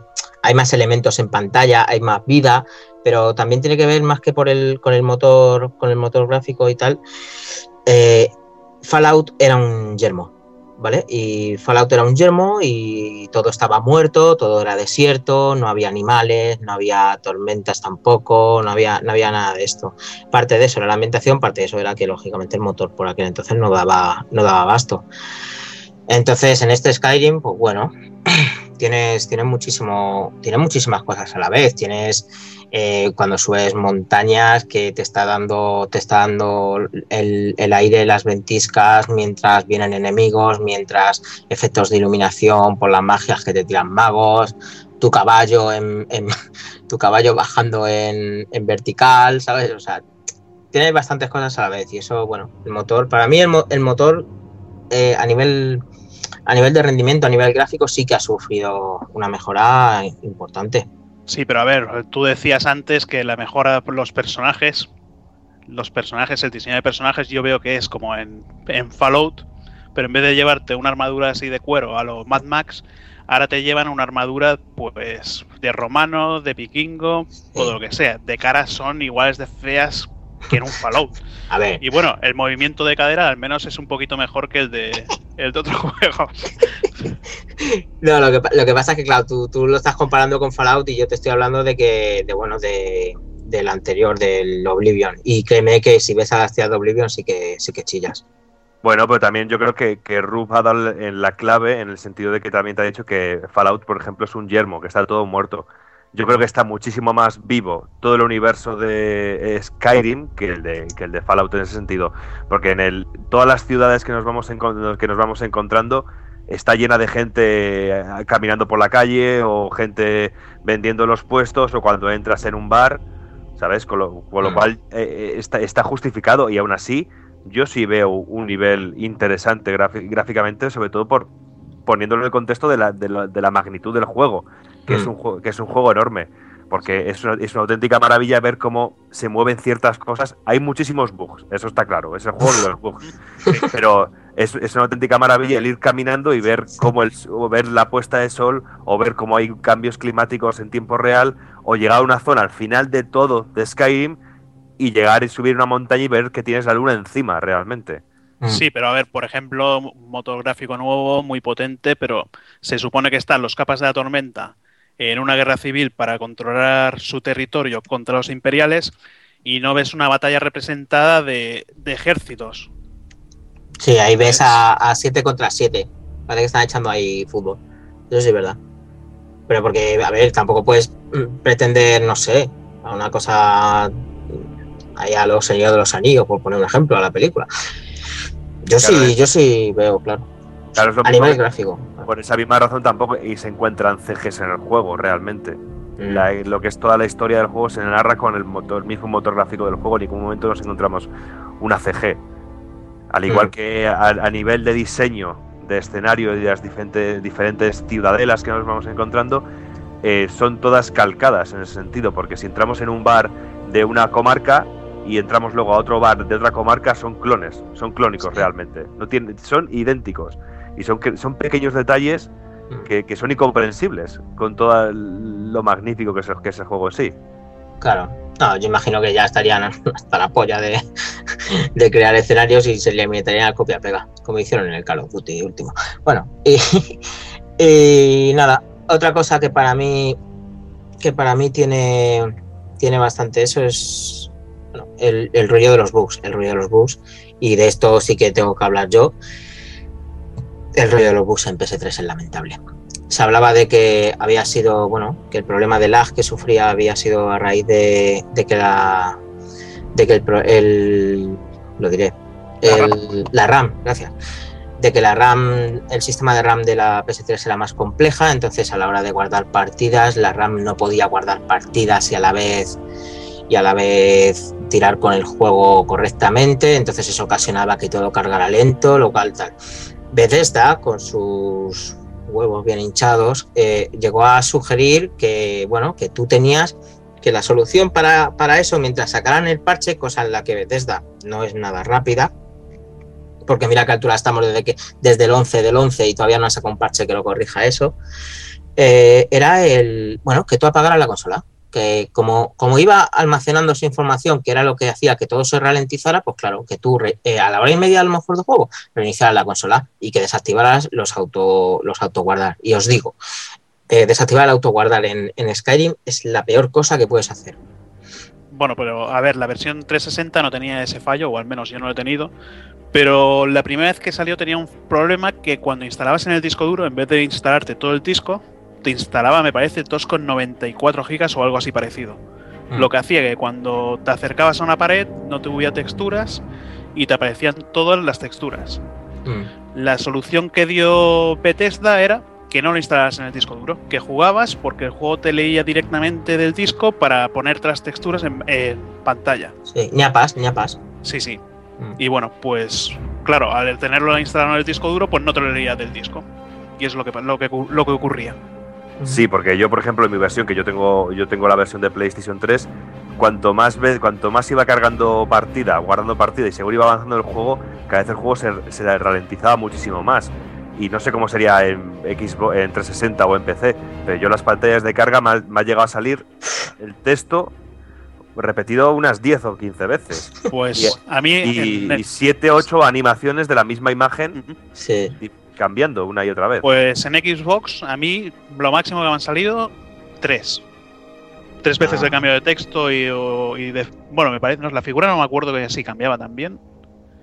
Desde Pero luego, de- desde poco, luego poco la, mejor opción, por también por el tema de los modos de la comunidad y, y tal, la mejor opción de rendimiento PC. Así sobre que, Todo, sobre todo porque pueden diseñar tías, porque madre mía, en esta. joder, que con feas las que son. tías, colega. ¿Pero qué quieres? ¿Que te metan ahí? ¿Qué quieres que te metan ahí? A ver, algo. Es que macho, tío, el diseño las caras, las caras, tío. Ay, si, no, no te, no. tú no te fijas en las caras, ¿qué más te da? También es Tú, verdad. Tú, tú lo que quieres son las caniches del Oblivion. Las que tenían los dientes, los dientes para arriba. y nada, vamos a la banda sonora y doblaje. Musicalmente el juego es, una, auténtica, una auténtica delicia, tanto a nivel sonoro orquestal como en, el sentido del doblaje e interpretación de los actores, que por fin lo tenemos doblado al castellano y es una auténtica delicia teniendo en cuenta la magnitud del título. Tiene sus fallos, no es un doblaje perfecto, pero también hay que tener en cuenta que no nos encontramos uno o dos personajes con los cuales hablar, sino que nos encontramos una gran cantidad de personajes con, los que podemos in- interactuar y todos nos hablan en un perfecto castellano. Eh, líneas generales, lo que es el, sentido musical del juego está compuesto por el señor Jeremy Soule, conocido y para muchos es destacado y nombrado como el John Williams de la música para videojuegos, y es que no es para menos, porque es muy conocido sobre todo para, por, su, por su gran obra musical que para Secret of Evermore o incluso para el más reciente eh, Metal Gear Peace Walker, que es una, auténtica delicia también musicalme- musi- musicalmente. En el tema del, del doblaje, pues el, eh, es un poco flojo si lo vemos eh, como en comparación con otros títulos en los cuales eh, tenemos menos texto, menos líneas de texto, pero viendo la gran magnitud del juego es, es, una, auténtica maravilla ver cómo cada uno de los personajes tiene una voz diferente al otro y realmente están bastante bien interpretados los personajes. Sí, a ver, yo en esta ocasión por fin no he oído la voz de, de la dobladora del Bart Simpson porque eh, en otros doblajes de la para juegos de la misma compañía era un coñazo escucharlo. Lo que sí, pues bueno, las frases que sean masculinos o femeninos, todos tienen las mismas frases muchas veces. Ahí está el famoso meme de, de la flecha en la rodilla, no sé si lo habéis visto, supongo que sí.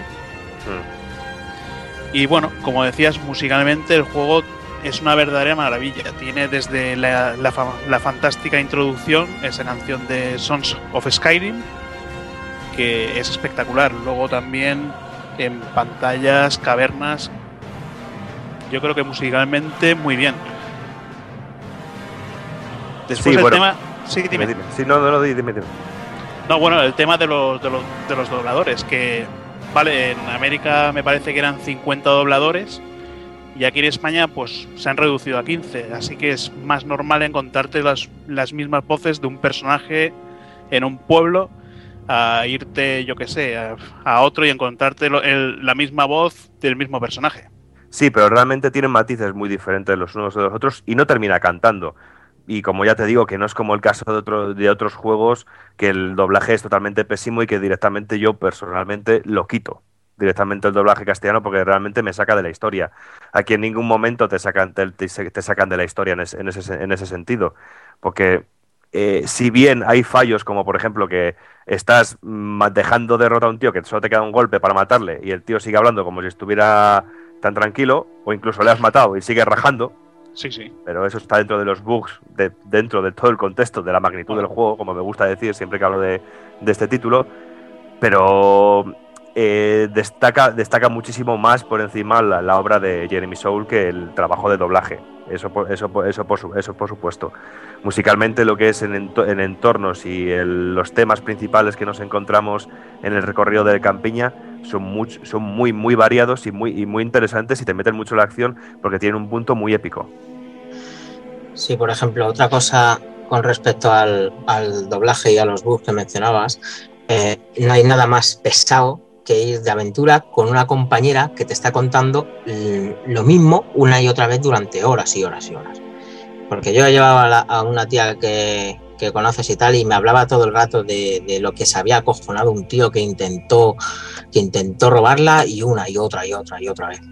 O sea, era, era como pesado porque además te está contando, el problema que tienes es que te está contando un personaje principal, eh, una historia o una misión o algo de eso y está la otra a su puto rollo detrás diciendo, sí, bueno, es que el ladrón este, joder, tenías que haberlo visto tal y tú, madre mía. Pero bueno, No, pero hay veces que eso está bien. po. Eh, hay veces que no tiene nada que ver, pero hay veces que vas. Y bueno, dentro de lo que cabe, no está mal tampoco. No, si lo de la- también- Sí. No, que lo de que te hable está bien para cuando bailan los dos por el campo y matando lobos o cosas así, van los dos andando y la tía se aburre y te empieza a dar conversación.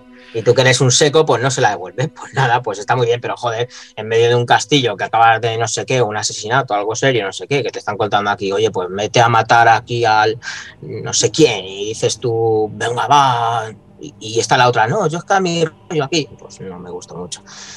Y nada, vamos a la conclusión final del juego.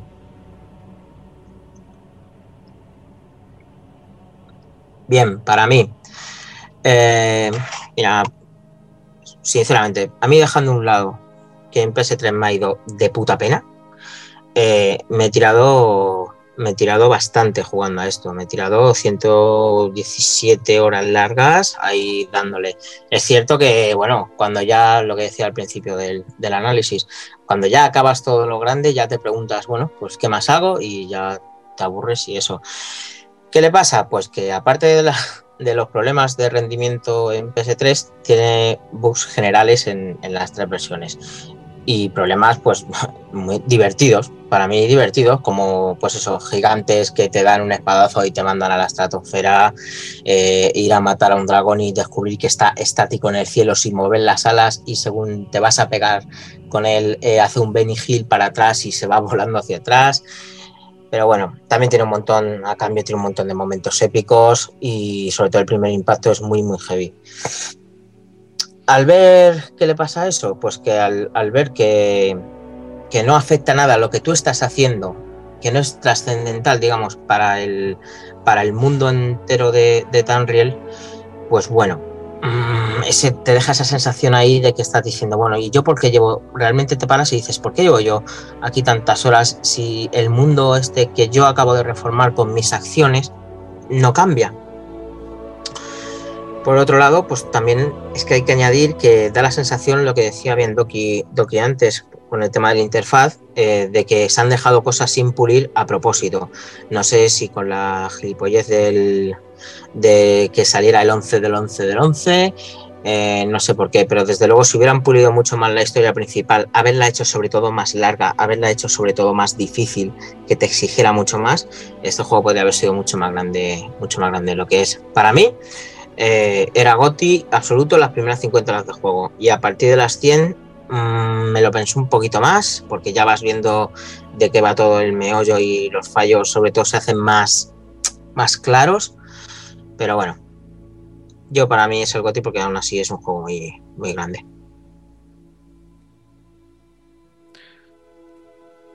Bueno, pues para mí, a ver, el juego ha estado bastante interesante. Bueno, tampoco me ha acabado de momento, llevo 65 horas y a ver, no es, un juego que no me quiero enganchar mucho porque ya me enganché bastante con otros juegos en su época. Eh, ¿Tiene variedad de situaciones? Eh, pues sí, pero es eso. eh, al cabo de unas cuantas misiones ves que el juego se va repitiendo mucho. Como ha dicho mi compañero aquí, Rup, bueno, compañero por llamarlo de alguna manera, eh, a partir de unas horas eh, ya empiezas a cansarte un poco y si continúas la historia principal, que tiene un final que es lo más chusta que puedes, que puedas esperarte, pues bueno. Luego está también el, tema de los bugs. No sé cómo irá el tema de los bugs ahora en la actualidad. Si será por líneas de código que tendrán que, que revisar todo el código para corregir, para corregir unos, o si lo harán con motor gráfico y ale, corta y pega un dragón generado en 3D Studio y lo pegas. Yo creo que sí, que el juego ha estado bien, pero hasta a punto de no ser mi goti. Pues para mí el juego pues me resulta una gran sorpresa porque no soy muy amante de- del género y ya he conseguido algo que es muy importante, que haberme tenido atrapado y jugando unas cuantas horas y eso ya es un punto muy positivo.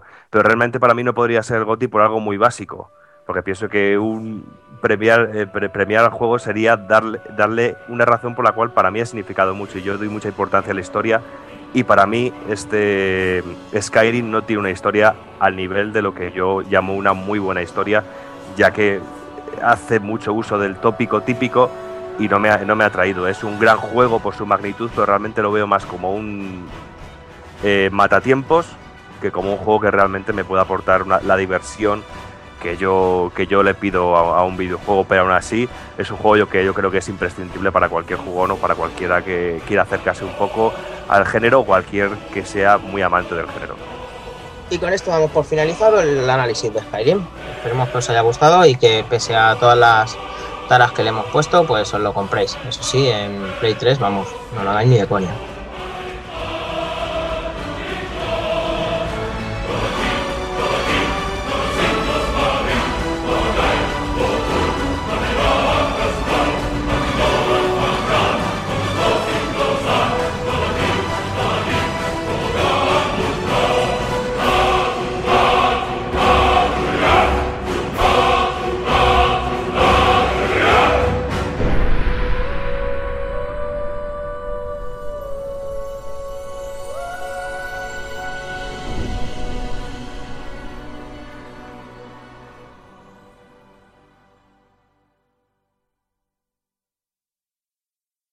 De la banda sonora de Gran Día 2, os traemos este temazo, Granas Sable.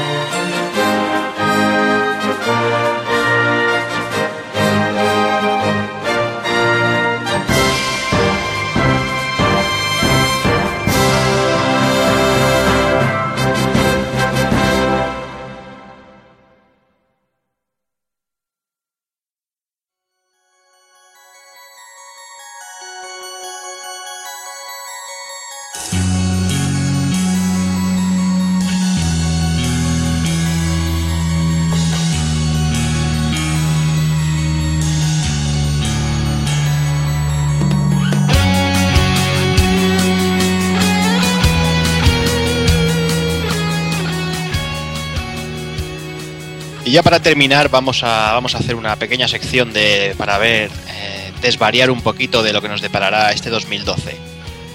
Empezaremos primero haciendo un poquito del hardware y después iremos al show. No queda más que decir que todos son conjeturas, la mayoría de cosas son, ya te digo, desvaríos y, se nos irá la olla y seguramente meteremos la pata hasta el fondo y el tiempo, el tiempo nos pondrá en nuestro sitio. Pero bueno, para hacer un ejercicio aquí de, de imaginación, vamos a ver lo que sale. Para empezar, eh, algo que sí que está seguro ya es la salida de Wii U a finales de año.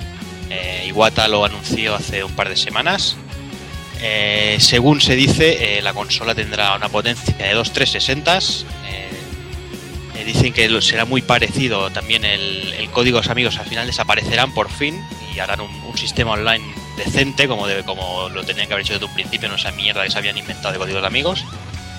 Y también se rumorea que, bueno, se rumorea, no sé, se ha dicho que incluirá la tecnología NFC en el mando, que es la Near Field Communication, que consiste, es una, es una transferencia de Wi-Fi de corto alcance, que, que es lo que se usa, por ejemplo, en los teléfonos móviles para hacer micropagos y también se usa para, por ejemplo, en el metro de Japón, en el, los billetes funcionan así. No sé cómo veis vosotros cómo funciona la dock y tú qué opinas de la Wii U. Pues no sé, demasiados tecnicismos y yo soy más de jugar directamente. A mí estas cositas pues no me suelen ir mucho. Me parece muy bonito y todo esto sobre el papel, pero luego a la hora de la verdad, a ver qué tal el sistema de control y el juego. Yo lo que he podido ver del mando tan grande, una tablet, yo no me veo jugando unas cuantas horas con una especie de iPad más gordo en las manos durante un buen rato. No sé. Ya lo veremos. Sí, es un poco, un poco extraño, habrá que verlo. En esta línea eh, se, rumoreó a principios de año que, para este 3 veríamos Play 4 y Xbox 720. Eh, se, han, apresurado en desmentirlo.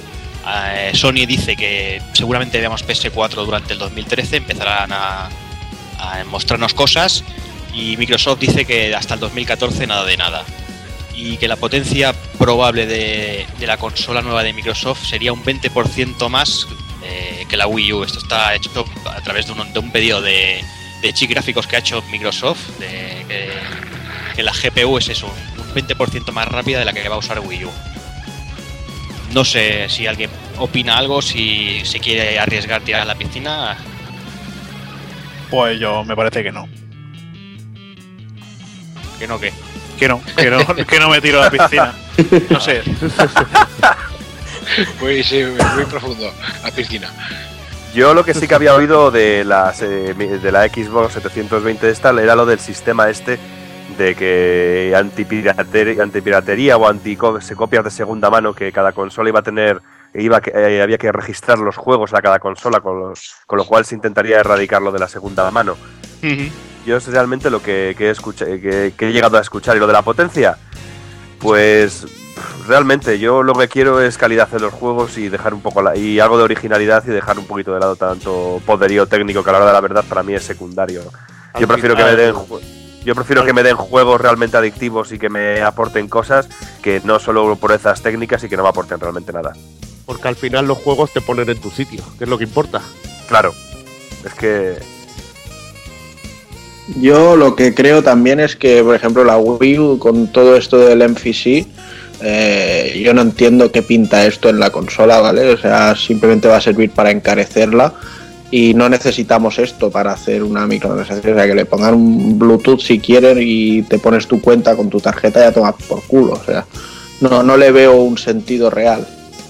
Entonces, no sé. Y bueno, y sobre las potencias gráficas, pues es simplemente decir, mira el pollón que tengo sobre papel.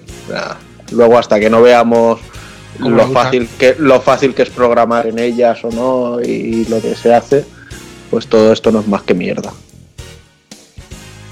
Yo la, la verdad es que de todo lo que he leído de Wii U, lo que más ilusión, entre comillas, me hace, lo que mejor veo por fin es el paso que han dado los códigos de amigo de la Nintendo Network, lo demás también un poco me sobra, pasa lo que a todos.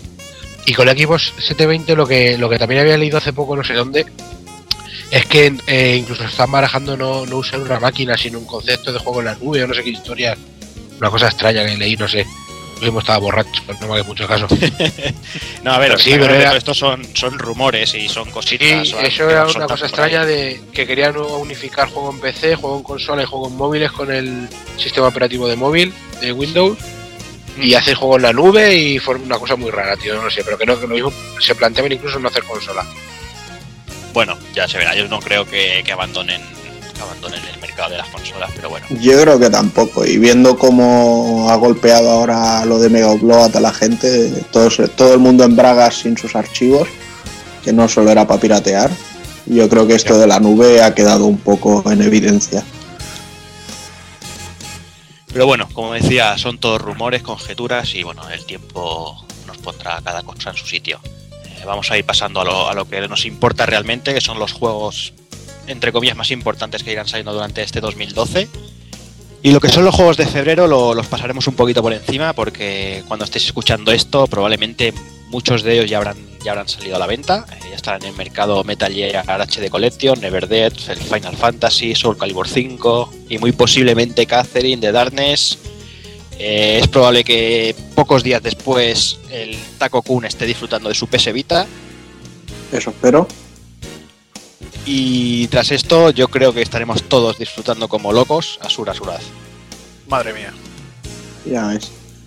Yo creo que tendrían que hacer una edición especial que fuera con un bote de reflex para ponértelo en el brazo después de las pajas, porque esto va a ser un no parar. Yo la compraría. cuatro- A cuatro brazos, tío. Sí, uno- un, un firme candidato al GOTY 2012 por el equipo.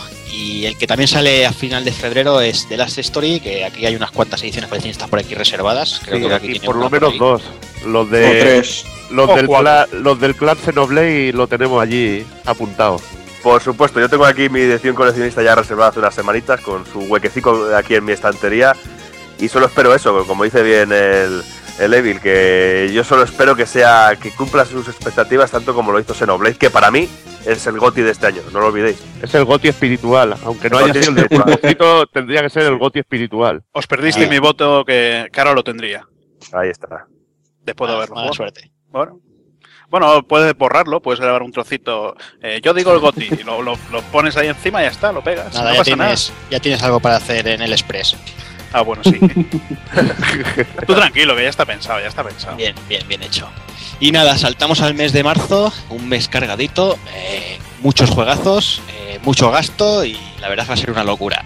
Empezaremos con Mass Effect 3, que yo personalmente tengo todavía el 2 pendiente y me voy a tener que empezar a darle vida. Pero por aquí creo que Hazard lo tiene finiquitados.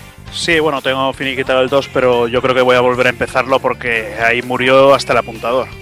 Y me parece a mí que cuando empiece el tercero me voy a quedar sin personajes. Vas a jugar solo, ¿no? sí, voy a jugar Bueno, más piensa solo que que puedes nada jugar con, con la, con la Jessica Chobot esa, con esa cara de pan que le han hecho. Madre mía, qué asco. Te saldrá la intro y el game over directamente. Ya bueno, ves. pero pero al menos me puedo poner a la, a la nueva Sefar. Que han Sí. metido ahora. Sí, sí, sí. Doki, ¿tú qué esperas de Mass Effect 3? Pues yo lo espero con muchas ganas, porque yo cuando salió el 2 enseguida fui a comprar el primero y lo pasé, eh, los pasé de, de un tirón y me gustaron mucho. Y a mí lo de ser la Sefar femenina no me pilla por sorpresa, porque yo desde el primero ya cogía un personaje femenino. Eh, Luego dicen de mí. ¿Sabes? Yo siempre, que en, en un juego de estos que me dan a elegir, siempre cojo una tía. Yo prefiero pasarme las horas viendo el culo de una tía dando Sí, vueltas que, en el a fondo, al final, siempre has querido saber lo que se siente. Claro. es, lo que tiene, no, pero lo espero con muchas ganas porque me gustó mucho tanto la temática como el sistema de juego, me pareció bárbaro. Y este tercero, por los vídeos que he visto, tiene la misma pinta. Quizá el online, que se le ha dado un poquito de bombo por el online o el, no online, a mí eso ya me, me trae sin cuidado porque a mí lo que me interesa es la historia y el poder tomar decisiones y me gustó mucho eso de los dos anteriores, lo de que si hacías unas cosas en el primer juego, en la continuación tenía repercusión en la historia y eso me- a mí eso me pareció bárbaro. O sea que Hazard, pásatela otra vez porque si no vas a estar muy solo, amigo. Sí, pero es que a mí precisamente el 2 no es que me parecía tan grande como el, como el 1. Me parecía una historia un poquito sosa. Ir, re- ir reuniendo todo el rato a la, la tripulación, no. No, Bueno, no merecía mucho la pena tampoco. bueno, bueno, veremos, veremos en qué acaba el, el asunto. Esperemos que bien. Eh, sí. Otro, otro de los grandes esperados por la mayoría del equipo es Street Fighter por Tekken, perdón, Street Fighter Cross Tekken. Eso. Creo que tenemos aquí, por, eh, por ejemplo, Evil que lo está esperando. Pues sí, eh, de los, de- bueno, de los juegos de lucha quizá el, el más esperado del año. No sé si habrá alguna sorpresa más adelante, pero en forma porque bueno, es el que es el 20 aniversario, ahora no me acuerdo, de Street Fighter, o 25, ahora no me acuerdo. Eh, y no sé si saldrá algún jueguecito más de, de Street Fighter, no creo porque lo hubieran anunciado bombo y platillo. Sí, Pero supongo igualmente es No, un pero juego hay- ya que, que esperamos mucho, muchísimos personajes y a ver si le podemos dar caña. Una lástima lo de la versión de equipos, que, que, que tenga menos personajes, que todos los mandos como te pasa a ti los tenemos los mandos para jugar en la Xbox Claro. y, y nos vamos a joder sin personajes. No sé qué habrá pasado allí con Microsoft, pero bueno, es lo que hay. Otro que también lo está esperando es Taco Kun. Sí, yo creo que para este también sirve el Reflex. Y la verdad es que tengo muchas ganas de poder probarlo. Bueno, lo, tengo mucha curiosidad sobre todo por ver a, a la parte de Tekken jugar en 2D. Porque la parte de Capcom ya estoy bastante curtido en el Street Fighter 4, o sea que ya los tengo bastante vistos. Aunque hay algunos que no estaban. Pero le tengo muchas ganas y el sistema de gemas me despierta mucho la curiosidad porque él tiene mucha repulsa, pero toda la gente que lo ha ido probando al final dice que sí, que, que es un sistema molón. Y el Pandora y todo esto, no sé, tiene, tiene buena pinta todo. Ahí, ahí, le has apuntado ahí lo bueno que tiene, que los personajes de Tekken son como totalmente nuevos en jugarlos en 2D y, y- y le da un ambiente de ese aire de, de tener un juego con muchísimas novedades, gracias a eso. Eso es lo Pues sí. que yo creo que disfrutaremos, tío. Sí, seguramente será, será- serán muchas las horas. Y Evil, ¿tú qué opinas, por ejemplo, de ese personaje tan controvertido que hay por ahí, que la gente está, que, se- que se que se pega fuego por las calles, ese Mega Man? Bueno, pues la verdad, la manera que lo han metido quizás es la única lógica, sí. De meterlo en, en forma de un fanático de estos rollos americanos, así, regordete ya talludito. Bueno, es una manera de meterlo. Tampoco creo que sea un insulto al personaje Mega Man, es que la gente se lo toma todo muy a pecho, la verdad. Sí, no, además dicen que, que este personaje fue era ya un proyecto de Inafune antes de marcharse de Capcom. Bueno, pues para que veas, tío. Eh, lo que pasa es que la, la gente por decir, por criticar y, y de esto digo, ¿qué hacen? ¿Metes al, al robot típico enano? No sé, yo creo que algo proporcionado al juego queda mejor. No un persona, eh, por ejemplo, los gatos de los gatos estos de la versión de Play 3 a mí no me atraen nada porque los veo enanos y, y no sé, no me pegan con el resto de juegos. Claro, y a mí, a mí tampoco me ha parecido. A mí me gusta mucho Mega Man, lo he jugado desde, siempre, incluso ha sido de mis primeros juegos, y a mí no me gusta, al revés, me ha hecho gracia y me parece un guiño muy majo a las portadas estas maravillosas que tenían antes los juegos de, de la NES. No sé, a mí, me, a mí me ha hecho gracia y como bien decís que yo creo que es la única manera lógica de meter al personaje de Mega Man, porque si metes ahí el pixel de Mega Man así chiquitajo, pues tampoco tiene, tiene mucho sentido, a no ser que hagas algo como, como ocurre con Pac-Man, que aparece encima del, del tocón de madera. Sí, exacto. Pero bueno, eh, lo que está claro es que va a ser un juegazo y que lo vamos a disfrutar y nos vamos a dar de hostias durante mucho tiempo. Eh, otro que se está dando de hostias mentalmente con entre el amor y el odio, eh, el Rup que está aquí con Silent Hill Downpour. Muy buena, sí, sí, sí, sí, tengo miedo, tengo miedo. Tengo- miedo. Tengo miedo, Miedo tengo miedo porque... Sí, sí, tengo amor porque ya se le ve mejor que Homecoming en su día cuando se fue anunciando para, para su salida, que ya se veía muy chungo y tal, y este por lo menos se ve bien... Es que no quiero decir tampoco muy alto, ¿sabes? Bien y Por si acaso, que esto se queda grabado. Claro, claro, por si acaso, que luego, claro, o sea, bien, he visto un robot que hay en una puerta, bueno, para un Silent Hill, pues bueno, no, pero, pero he visto, he visto cosas jodidas como he visto cosas muy buenas, así que bueno, yo ahí le espero, lo- voy a estar el primer día ahí con él y ya, ya tendréis, tendréis análisis seguramente. Sí, también tenemos a Hazard por ahí que también creo que anda por ahí. Sí, yo creo que a ver si esta vez eh, aciertan cogiendo una compañía externa al Silent Team porque porque madre mía la de mierda que hemos visto de la saga desde el 3. Sí. Y eso y eso que el 4 el 4 era de Konami, el- era de Konami, pero bueno, tampoco es que fuera una maravilla. Sí, bueno, pero es que el 4, claro, y el 4 ya no era, ya no era Silent Hill, o sea, se quedó ahí Yamaoka haciendo de productor y bueno, así salió también. Y ahora encima, para esta entrega tampoco tenemos, como dices, a Akira Yamaoka. O Claro. sea, a ver, co- a ver, a ver qué, qué lían. A ver qué Bueno, tal.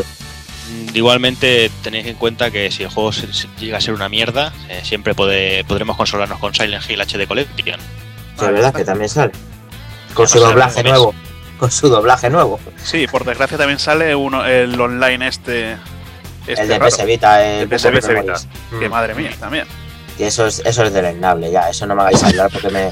me ¿Sabes? No. o Bueno, sea, es que eso no está ni apuntado en el listado. o sea. Sí, sí, pero sí, pero lo, lo decimos nosotros. Que- que- Yo creo que sí.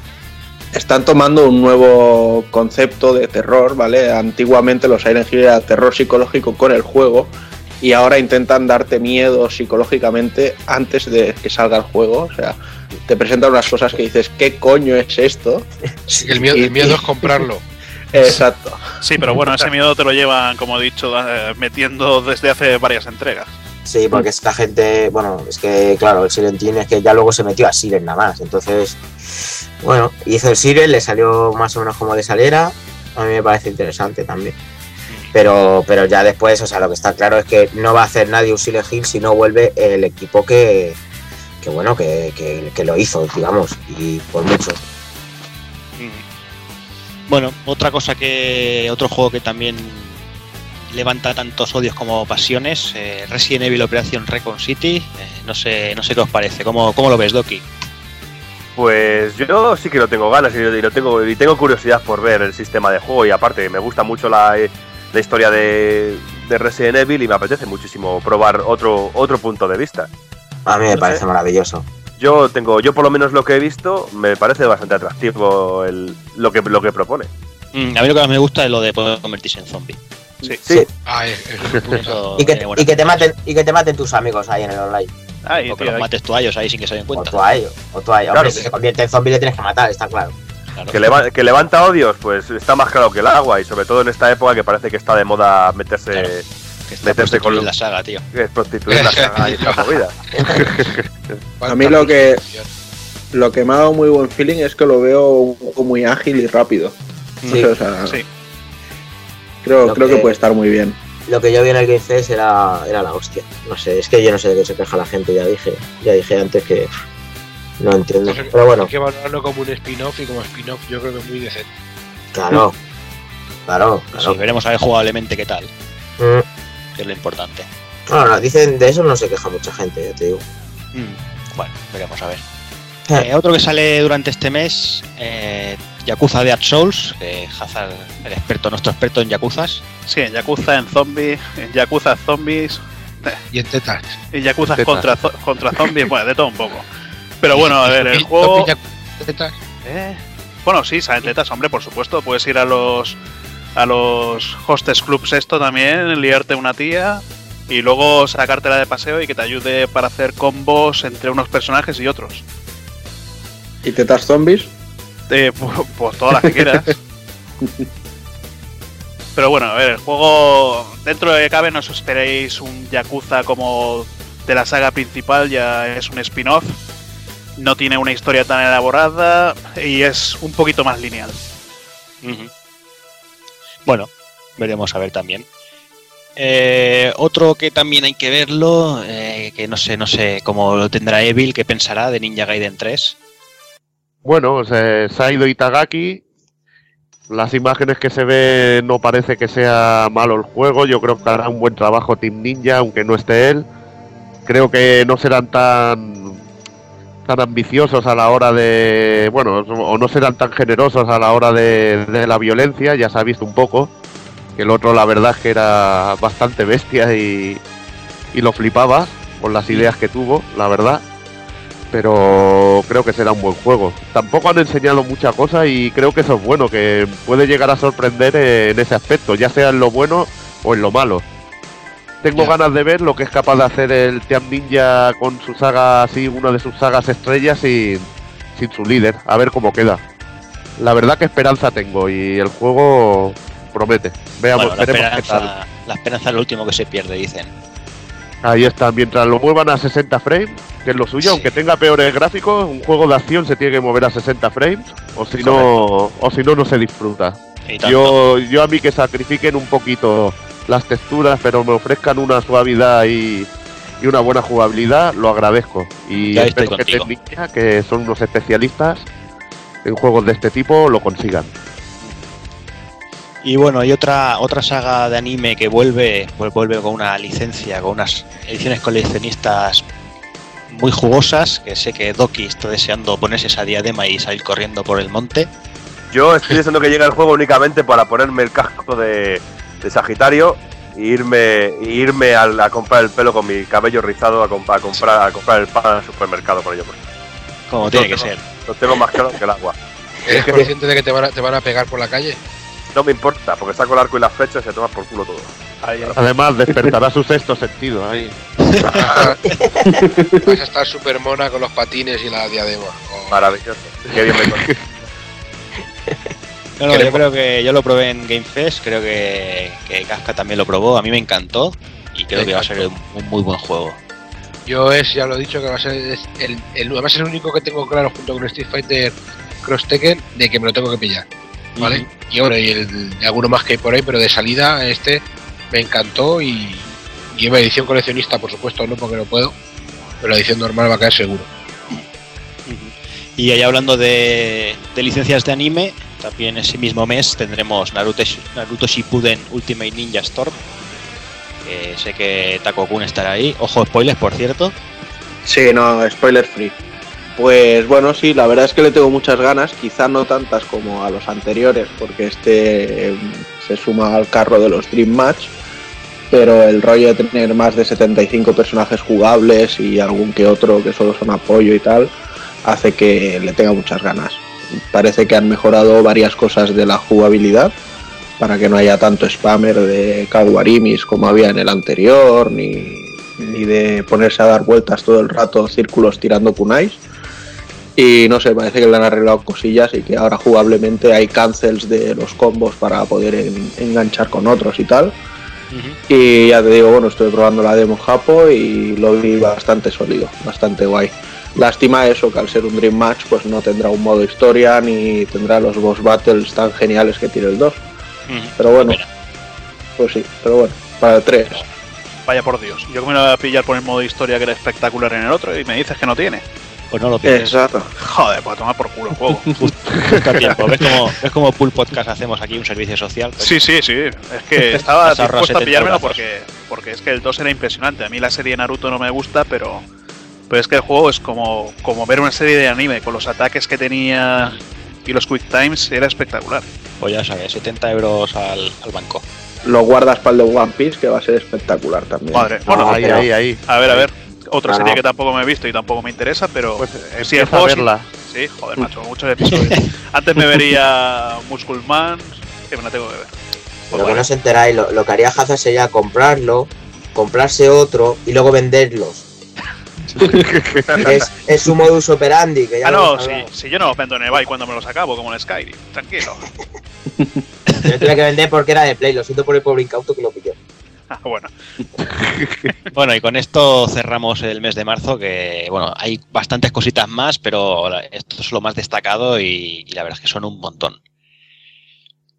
Después, en mes de abril de este año, eh, solo destacaremos un juego, Prototype 2, que Rup estuvo hace unos días probándolo y aunque hay un poquito de... que no puede contarlo todo. Sí, no puedo hablar, pero me fui con un bulto en los pantalones. No digo más. ¿No dices más? No digo más, me fui con un bulto en los pantalones y una garra en, en el brazo. En el metro. en el metro, no digo más. Bueno, Ya, ya hablaré cuando, cuando se pueda. sí, ya, ya tendremos el, el avance cuando, cuando salte, El cuando avance se salga y el embargo. análisis y todo. Muy bien. Pues en principio abril solo, solo destacamos este y ya saltando a mayo eh, tenemos a los amigos de, de Hazard, eh, que últimamente se tuitea con ellos mucho, a los señores de Capcom otra vez, con Dragon Dogma. Sí, que a ver si el juego este, con dos meses que tiene de retraso, mete en el multijugador, porque me- un juego así, con que juegas con tres compañeros, que no tenga multijugador para jugar con otras personas, me parece que es cagarla, pero bien cagada. Pero si no tiene Ah. más amigos, ¿qué más te da? A mí me lo han vendido solo con lo de las clases y que haya una clase que se llama Strider, me lo han vendido ya, pero, pero directamente, tío. Pero que Strider no es un- solo un juego, coño. Nah, pero hay Y una clase que lleva dos espadas y eres un Strider, tío. Yo ya no flipo con ese detalle, tío. Y ya vas a poder llevar trajes de- del Berserker, ¿no? O algo así. El Berserk, el Berserk. Trajes y las armas. Y, y además parece que Ryo Mizuno, el, el novelista escritor de las crónicas de la Guerra de Lodos, y está escribiendo un prólogo que servirá de, de inicio para la historia. Imagino que lo darán con las reservas o algo así. Pero bueno, eso ya también le suma puntos a que la historia pueda prometer. Sí, sí. Y la, y la demo de Resi 6, que tiene que ser lo menos importante, pero que también está ahí. También está, y, también suma. Y no sé, es de esos juegos que yo desde que he empezado a ver los anuncios, a mí me ha llamado mucho la atención. Se vio quizá un pequeño eh, bajón en el, en el nivel gráfico del juego, pero aún así, como yo tampoco doy mucha importancia a los gráficos a la hora de la verdad, a mí me parece, a mí me lo han vendido, como bien ha dicho Evil, de, con el, el tema de las de los de las razas o como, como lo has dicho, lo de Las los clases, oficios, las de las clases, clases, las los oficios. A mí ese tipo de cosas me, me gustan mucho en los juegos. A mí, a mí me lo tienen vendido desde el principio. Pues el último Cierto. tráiler a mí me parece muy chulo gráficamente. Lo vi cojonudo, tío. Sí, lo sí, que sí, sí que hay que tener bien. en cuenta que ha pegado un bajón gráfico. ¿eh? Lo que pasa que si, si ese bajón gráfico supone no, no, no tener el frame rate penoso que tenía la demo que había en el Game Fest, yo firmo, ¿eh? Exacto.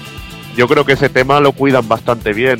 Normalmente los japos, lo que digo, que suelen ser muy fiables en ese tema. Sí, sí. Veremos, me tiro aquí la patata, pero eh, creo que será bueno. Creo que será bueno el frame rate y todo eso. Pero Sí, falta sí, multijugador. Bueno, veremos, a ver, yo espero que también que lo metan. Y como bueno, yo creo que los amantes de Rockstar también, también están, estarán de enhorabuena en mayo porque tienen la tercera entrega de Max Payne, que creo que Rup lo está esperando. Juegazo, juegazo.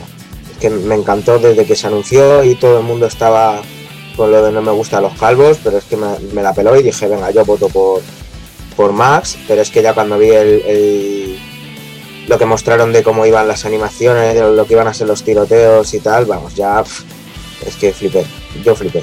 Ah, Para mí, vamos, mis 70 pavos ya los tienen. Pero es que Rockstar, Rockstar tiene mis 70 pavos siempre que sacan juegos, o sea, menos, menos el, bueno, el prohibido, el que no se puede hablar de él. Con los nombres. Ya hablamos. El- ya hablamos bastante, ya, ya os conté, mi psicólogo sigue pagándome, sigo, pagando- sigo pagándole yo a él, ¿sabes? Para que, Bueno, bueno, bueno, dejemos, dejemos el pasado. la no, hijo puta.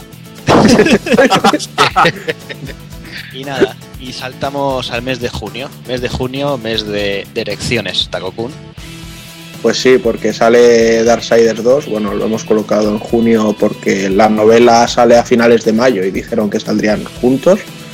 Pero yo ya digo que Darksiders 2 no es que vaya a ser el juego del año, es que va a ser el juego de la puta generación. Venga ya. O sea, Quédate si ya- Ale, ale. Si ya el 1 molaba que te cagas, eh, este 2 que han metido un personaje más. Bueno, que no, que no zampa tantos bollos, ¿no? Que no tiene esa armadura tan bestia, más ágil y parece que le han metido mucho más movimiento de plataformeo y cosas así. Y bueno, por lo que comentaban, quieren ponerle ciudades incluso y va a ser tremendamente más grande que el primero. O sea, yo no tengo ninguna duda. Solo con que me divirtiera tanto como el primero, para mí ya sería lo mejor que me puedo esperar. Así que eh, yo le doy, vamos, pongo la mano, la otra y el rabo en el fuego, si hace falta. Pues mira, no lo haber dicho mejor que Takokun, porque me, encantó el primero. Me, lo he jugado un par de veces y me parece fantástico ese juego. Se ha llevado palos totalmente injustos muchas veces. Y como bien dice él, que yo si me divierte la mitad eh, o lo que me ha divertido del primer Darksiders, pues tiene mi pasta ya, desde, desde el momento de su anuncio. Porque me parece bárbaro. Así como un mes más tarde también tendrán la pasta de, de Takokun otra vez con el Tails. Pues sí, bueno, yo es que son cosas obligatorias, ¿no? ¿Sabes? Es como cuando cumples una edad que ya tienes que ir al, al rectólogo una vez cada poco. Pues con, los ahí, Tales me, ahí. con los Tales me pasa lo mismo. Cada vez que sale uno tengo que cogerlo. Y el Tales of Graces F, pues bueno, es una versión HD del Tales of Graces que salió para Wii solo en Japón. Y lo típico que suelen hacer cuando hacen una revisión de un Tales, más, más ataques especiales, algún escenario más de historia y cosas así. O sea que por mí estupendo, que ya desde el Vesperia que tengo muchas ganas de Tales. Y un montón Y de este- horas de disfrute. Y de este hay que comprarlo de salida a todo el mundo para que se den cuenta de que tienen mercado y nos traigan el Shilia, que, que tiene una pinta increíble. Amén, amén. Y nada, después tenemos unos meses de descansito, al menos no tenemos fechas confirmadas ni para meses de agosto, septiembre y octubre, que en octubre seguramente saldrán muchísimas cosas, eh, aparte de, de los típicos FIFAs, Pros, Call of Duty y estas cosas que salen siempre en octubre. Pero lo importante, eh, la primera fecha marcada en rojo en el calendario de todo el equipo, 20 de noviembre, Resident Evil 6. Vamos ahí. Oh, sí. Eh, ya hemos hablado al principio del programa, no creo que haya que extenderse mucho más. Ya está todo dicho. Eh, Saltamos durante el mes de diciembre tampoco hay nada confirmado y ahora vamos a hacer un pequeñito repaso de unos cuantos juegos que están sin fecha por confirmar. Eh, tenemos por ahí un par de, de recopilatorios HD que son Devil May Cry y Zone of the Enders, que Caen. creo que, que caeremos casi todos. Creo que Evil caerá con los dos. Sí, bueno, seguro. Y el Devil, el Devil creo que lo fecharon para abril al final. Al final está confirmado para abril. Creo que sí. No Vol- estoy seguro del todo, pero creo que sí. Volver a jugar a una obra maestra como Devil May Cry 1. Jugarlo a 60 hercios, sin esa sin esa especie de, de gravedad de la luna que existía en el primero, en el PAL, la versión PAL. Madre esa gravedad de, de luna, como Menos digo que yo. esas cosas se han quedado en el olvido. ¿eh? Sí, bueno, yo no las olvido. jugar al tío. dos, tío. Lo que pasa es que eh, igualmente eh, ese juego es un pepino. Cuando un juego está tan bien diseñado, si encima te lo dan en HD, has de pillarlo y punto. Y hablando de pepinos, Kafka, Zone of the Enders HD. Yo eh, sé que es contradecirme, como os he dicho antes, pero es el único HD que, que me voy a comprar seguro, además. Porque volver a jugar el 2, el 1 me gustó mucho, fue mi primer juego de, de PlayStation 2. Pero es que el 2 incluso me lo- fue un regalo de boda de un amigo y, la, y las veces que lo, no sé las veces que me lo habré terminado y me lo pienso volver a terminar como un señor en mi consola y, y estoy, vamos, contentísimo de que hayan elegido este para hacer una, una com- compilación nueva. Una, una preguntita. ¿Han mencionado si, si el Zorno de Enders 1 trae español por un casual? No, no se ha dicho nada. No se ha dicho nada, ¿no? Seguramente no. Da igual, eh, va a ser va a ser impresionante. eh. Yo el Zone of Tender 2 es de lo mejorcito. Bueno, el 2, el 2 es que vamos. El 2 es, es que pido- a mí me, dejó, me dejó hecho polvo. Siempre recordaré, tío, cuando vi al prota del 1 en, en, un, Sí. en un robot transformable en la nave de Gradium, me dejó hecho polvo. Y tío, es enorme, enorme, enorme. Y los combates contra los bosses son antológicos y todo el guion, la música, todo, tío, el doblaje de los actores, los, los diseños, todo, es que es un juego palote total. Además, Kojima ya lleva unos días mostrando imágenes de, la nueva intro. HD, Mm. dibujada completamente y madre mía. Impresionante. Yo me he comprado un bote de mantequilla de 5 kilos.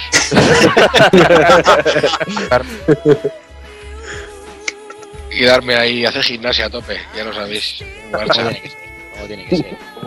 Madre mía, estoy, no me veis, pero estoy llorando.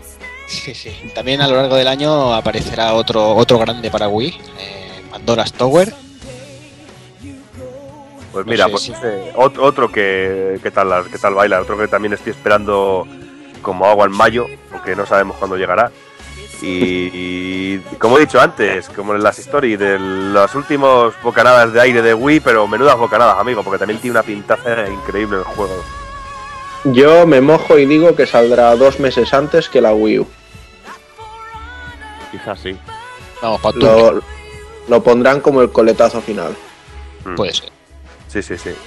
es probable. Y hablando de, de RPGs, eh, un RPG lleno de amor, todo muy bonito, Estudio Ghibli, Nino Kuni. Madre mía. Es que ya, ya con el estudio Ghibli, Ghibli, a mí es un juego que me lo han vendido. Sí, ya está, está Aunque, vendido. ahí está. Aunque En el tenga. primer vídeo estaba vendido el juego. Sí, sí, tanto, por supuesto. Por supuesto. Y con level 5 también, o sea, no hay que. Sí, no, claro. Bueno, eso por supuesto también. Está claro. Pero bueno, es la, la incursión de, de Ghibli ahí y le va a dar muchos puntitos al juego. Y el Nino este yo también lo veo para octubre-noviembre. Sí, Pues sí, no va a macho. ser un año, un año cargadito. Ahí como rapel. Adivinando, adivinando la fecha. Vamos a ir apuntando la quiniela. Soy Sandro, el que sale por la... tú, tú con- tú confías en mí, De, de la 11. pues, pues compra el 44.044. Tú tranquilo, yo me lo voy a comprar igual, salga el mes que salga. Así que Y, y lo que no vamos a tener que hacer predicciones seguramente, eh, ya que Platinum nos tiene muy bien acostumbrados, es con Anarchy Reigns, que Evil está ahí esperándolo. Yo tengo mi para- pequeño recelo a ese juego, pero no lo sé. Está para verano, seguro. Yo creo Sí, que saldrá en verano. verano. Hago O mi sea, como no han dicho fecha confirmada, lo he querido dejar aparte.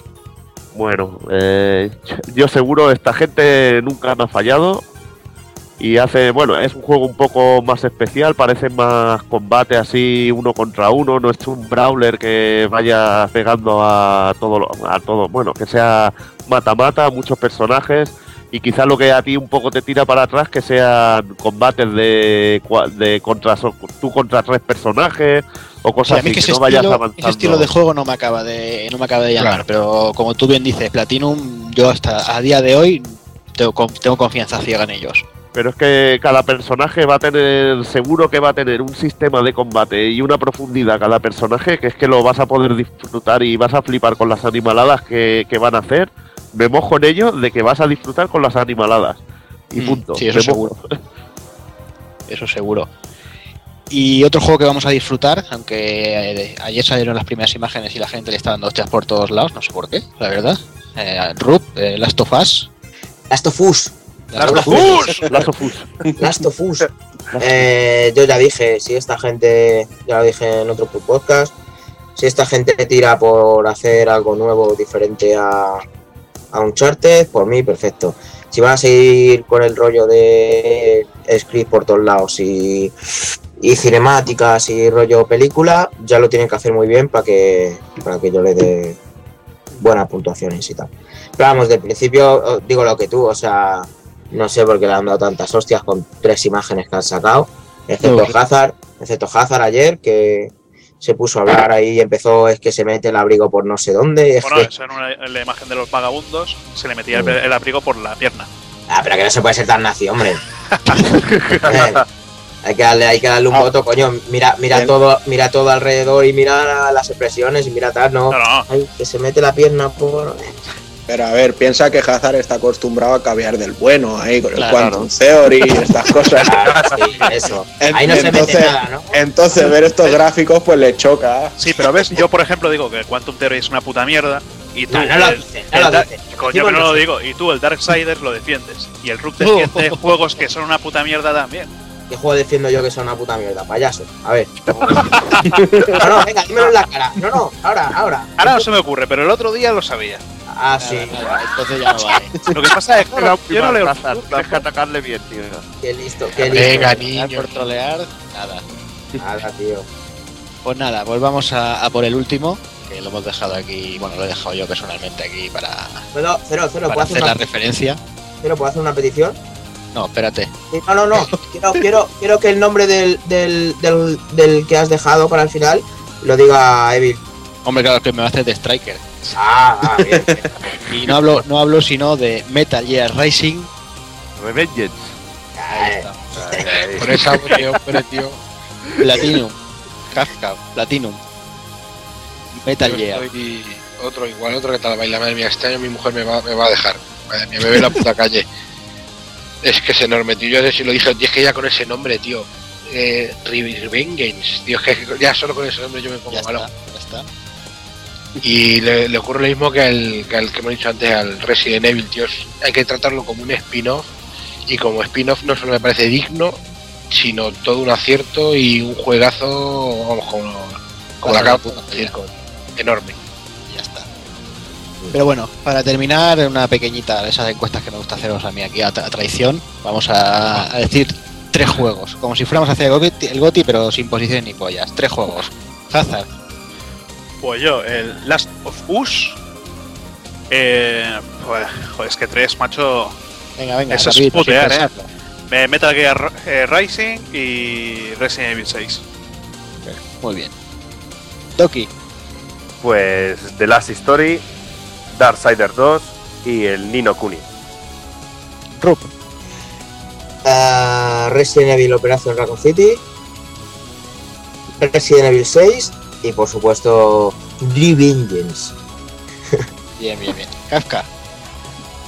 Pues eh, Saint Seiya, Darksider 2 y estoy... Uf, madre mía, qué putada, macho. Y el Revengeance, tío. Evil. Metal Gear Solid. Eh, ¿Dónde está? Solid- ¿Dónde está? ¿Qué Solid sale? ¿Qué Solid? ¿Qué, qué dices? Collection. Revengeance, Revengeance. Ah. Cabrones. The Last Story. Y. Joder, que se me va la, ya la castaña. Ya, Resident- ya cabrones. Resident No, 6. pues, Resident 6, no, pues, pues no iba a decir Resident 6, iba a decir Asuras. El Asuras, tío. Que me llama mucho la temática y seguro que me va a encantar. Yo, Asuras Wrath, Street Fighter Cross Tekken y Darksiders 2. Hostia, no dice el, el Metal. Menudo, menudo, menudo. Es que ha tío. dicho el Darksiders 2. Espera. Que Darksiders 2, chaval. Bueno, los míos- al hombre que le gusta. Y los míos, ya lo, los míos ya los dije durante el GOTI. Asuras, Resident y Metal Gear. O sea, no hay más. No hay más que decir, señores. Eh, que sepáis que esto queda grabado y de aquí unos mesecitos lo, lo- lo recuperaremos y veremos a ver quién ha metido la gamba hasta el fondo y si alguien ha acertado algo. Si no han venido los mayas. Pues vamos, señores, vamos con, con el ending.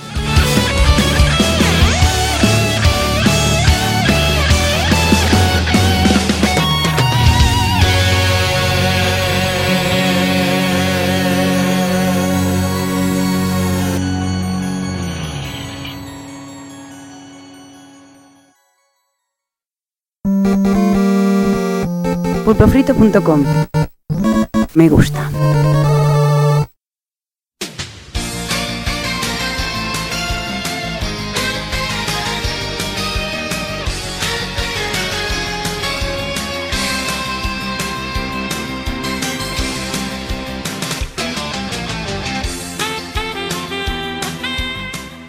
Y llegamos al final del programa una vez más. eh, otro mes que se nos va.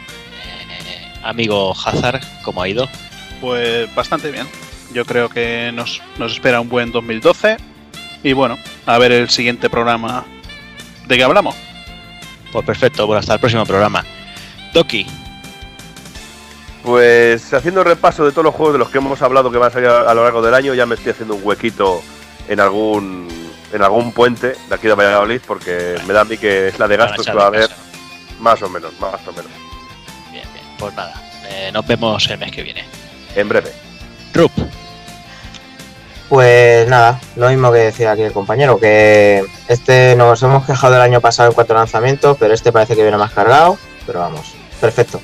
sí, una vez más, un año más y mejor. Un año más, perfecto. Pues venga, nos vemos en el próximo. Venga, hasta luego. Kafka, Pues nada, yo me lo he pasado otra vez muy bien, encantado de estar con vosotros y yo, si queréis contratarme para despedir de soltero, ya lo sabéis, aquí estoy. muy bien. Muy bien. Evil, ¿cómo van los ahorros? Bien, hay que. La verdad que ahora tengo que controlar un poquito, pero bueno. Y, Sí, pues este y año no va a y ser este- bueno para y este controlar. año es bastante cabrón, pero bueno. Nada, un placer aquí estar con, con todas estas ratillas. Eh, siempre se disfruta aquí y te lo pasas de, de puta madre con esta gente. Sí, y nada, venga, hasta luego.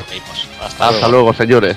Takokun, Pues poco que añadir, que nos espera un año impresionante en cuanto a juegos y que para el próximo mes espero poder hablaros ya un poquito sobre la PS Vita en mis manos.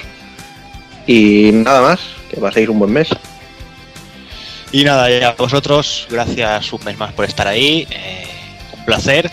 Y nada, muchas lo dicho. Muchas gracias, señoras, señores, señoritas. eh, nos vemos en un mes. Hasta luego.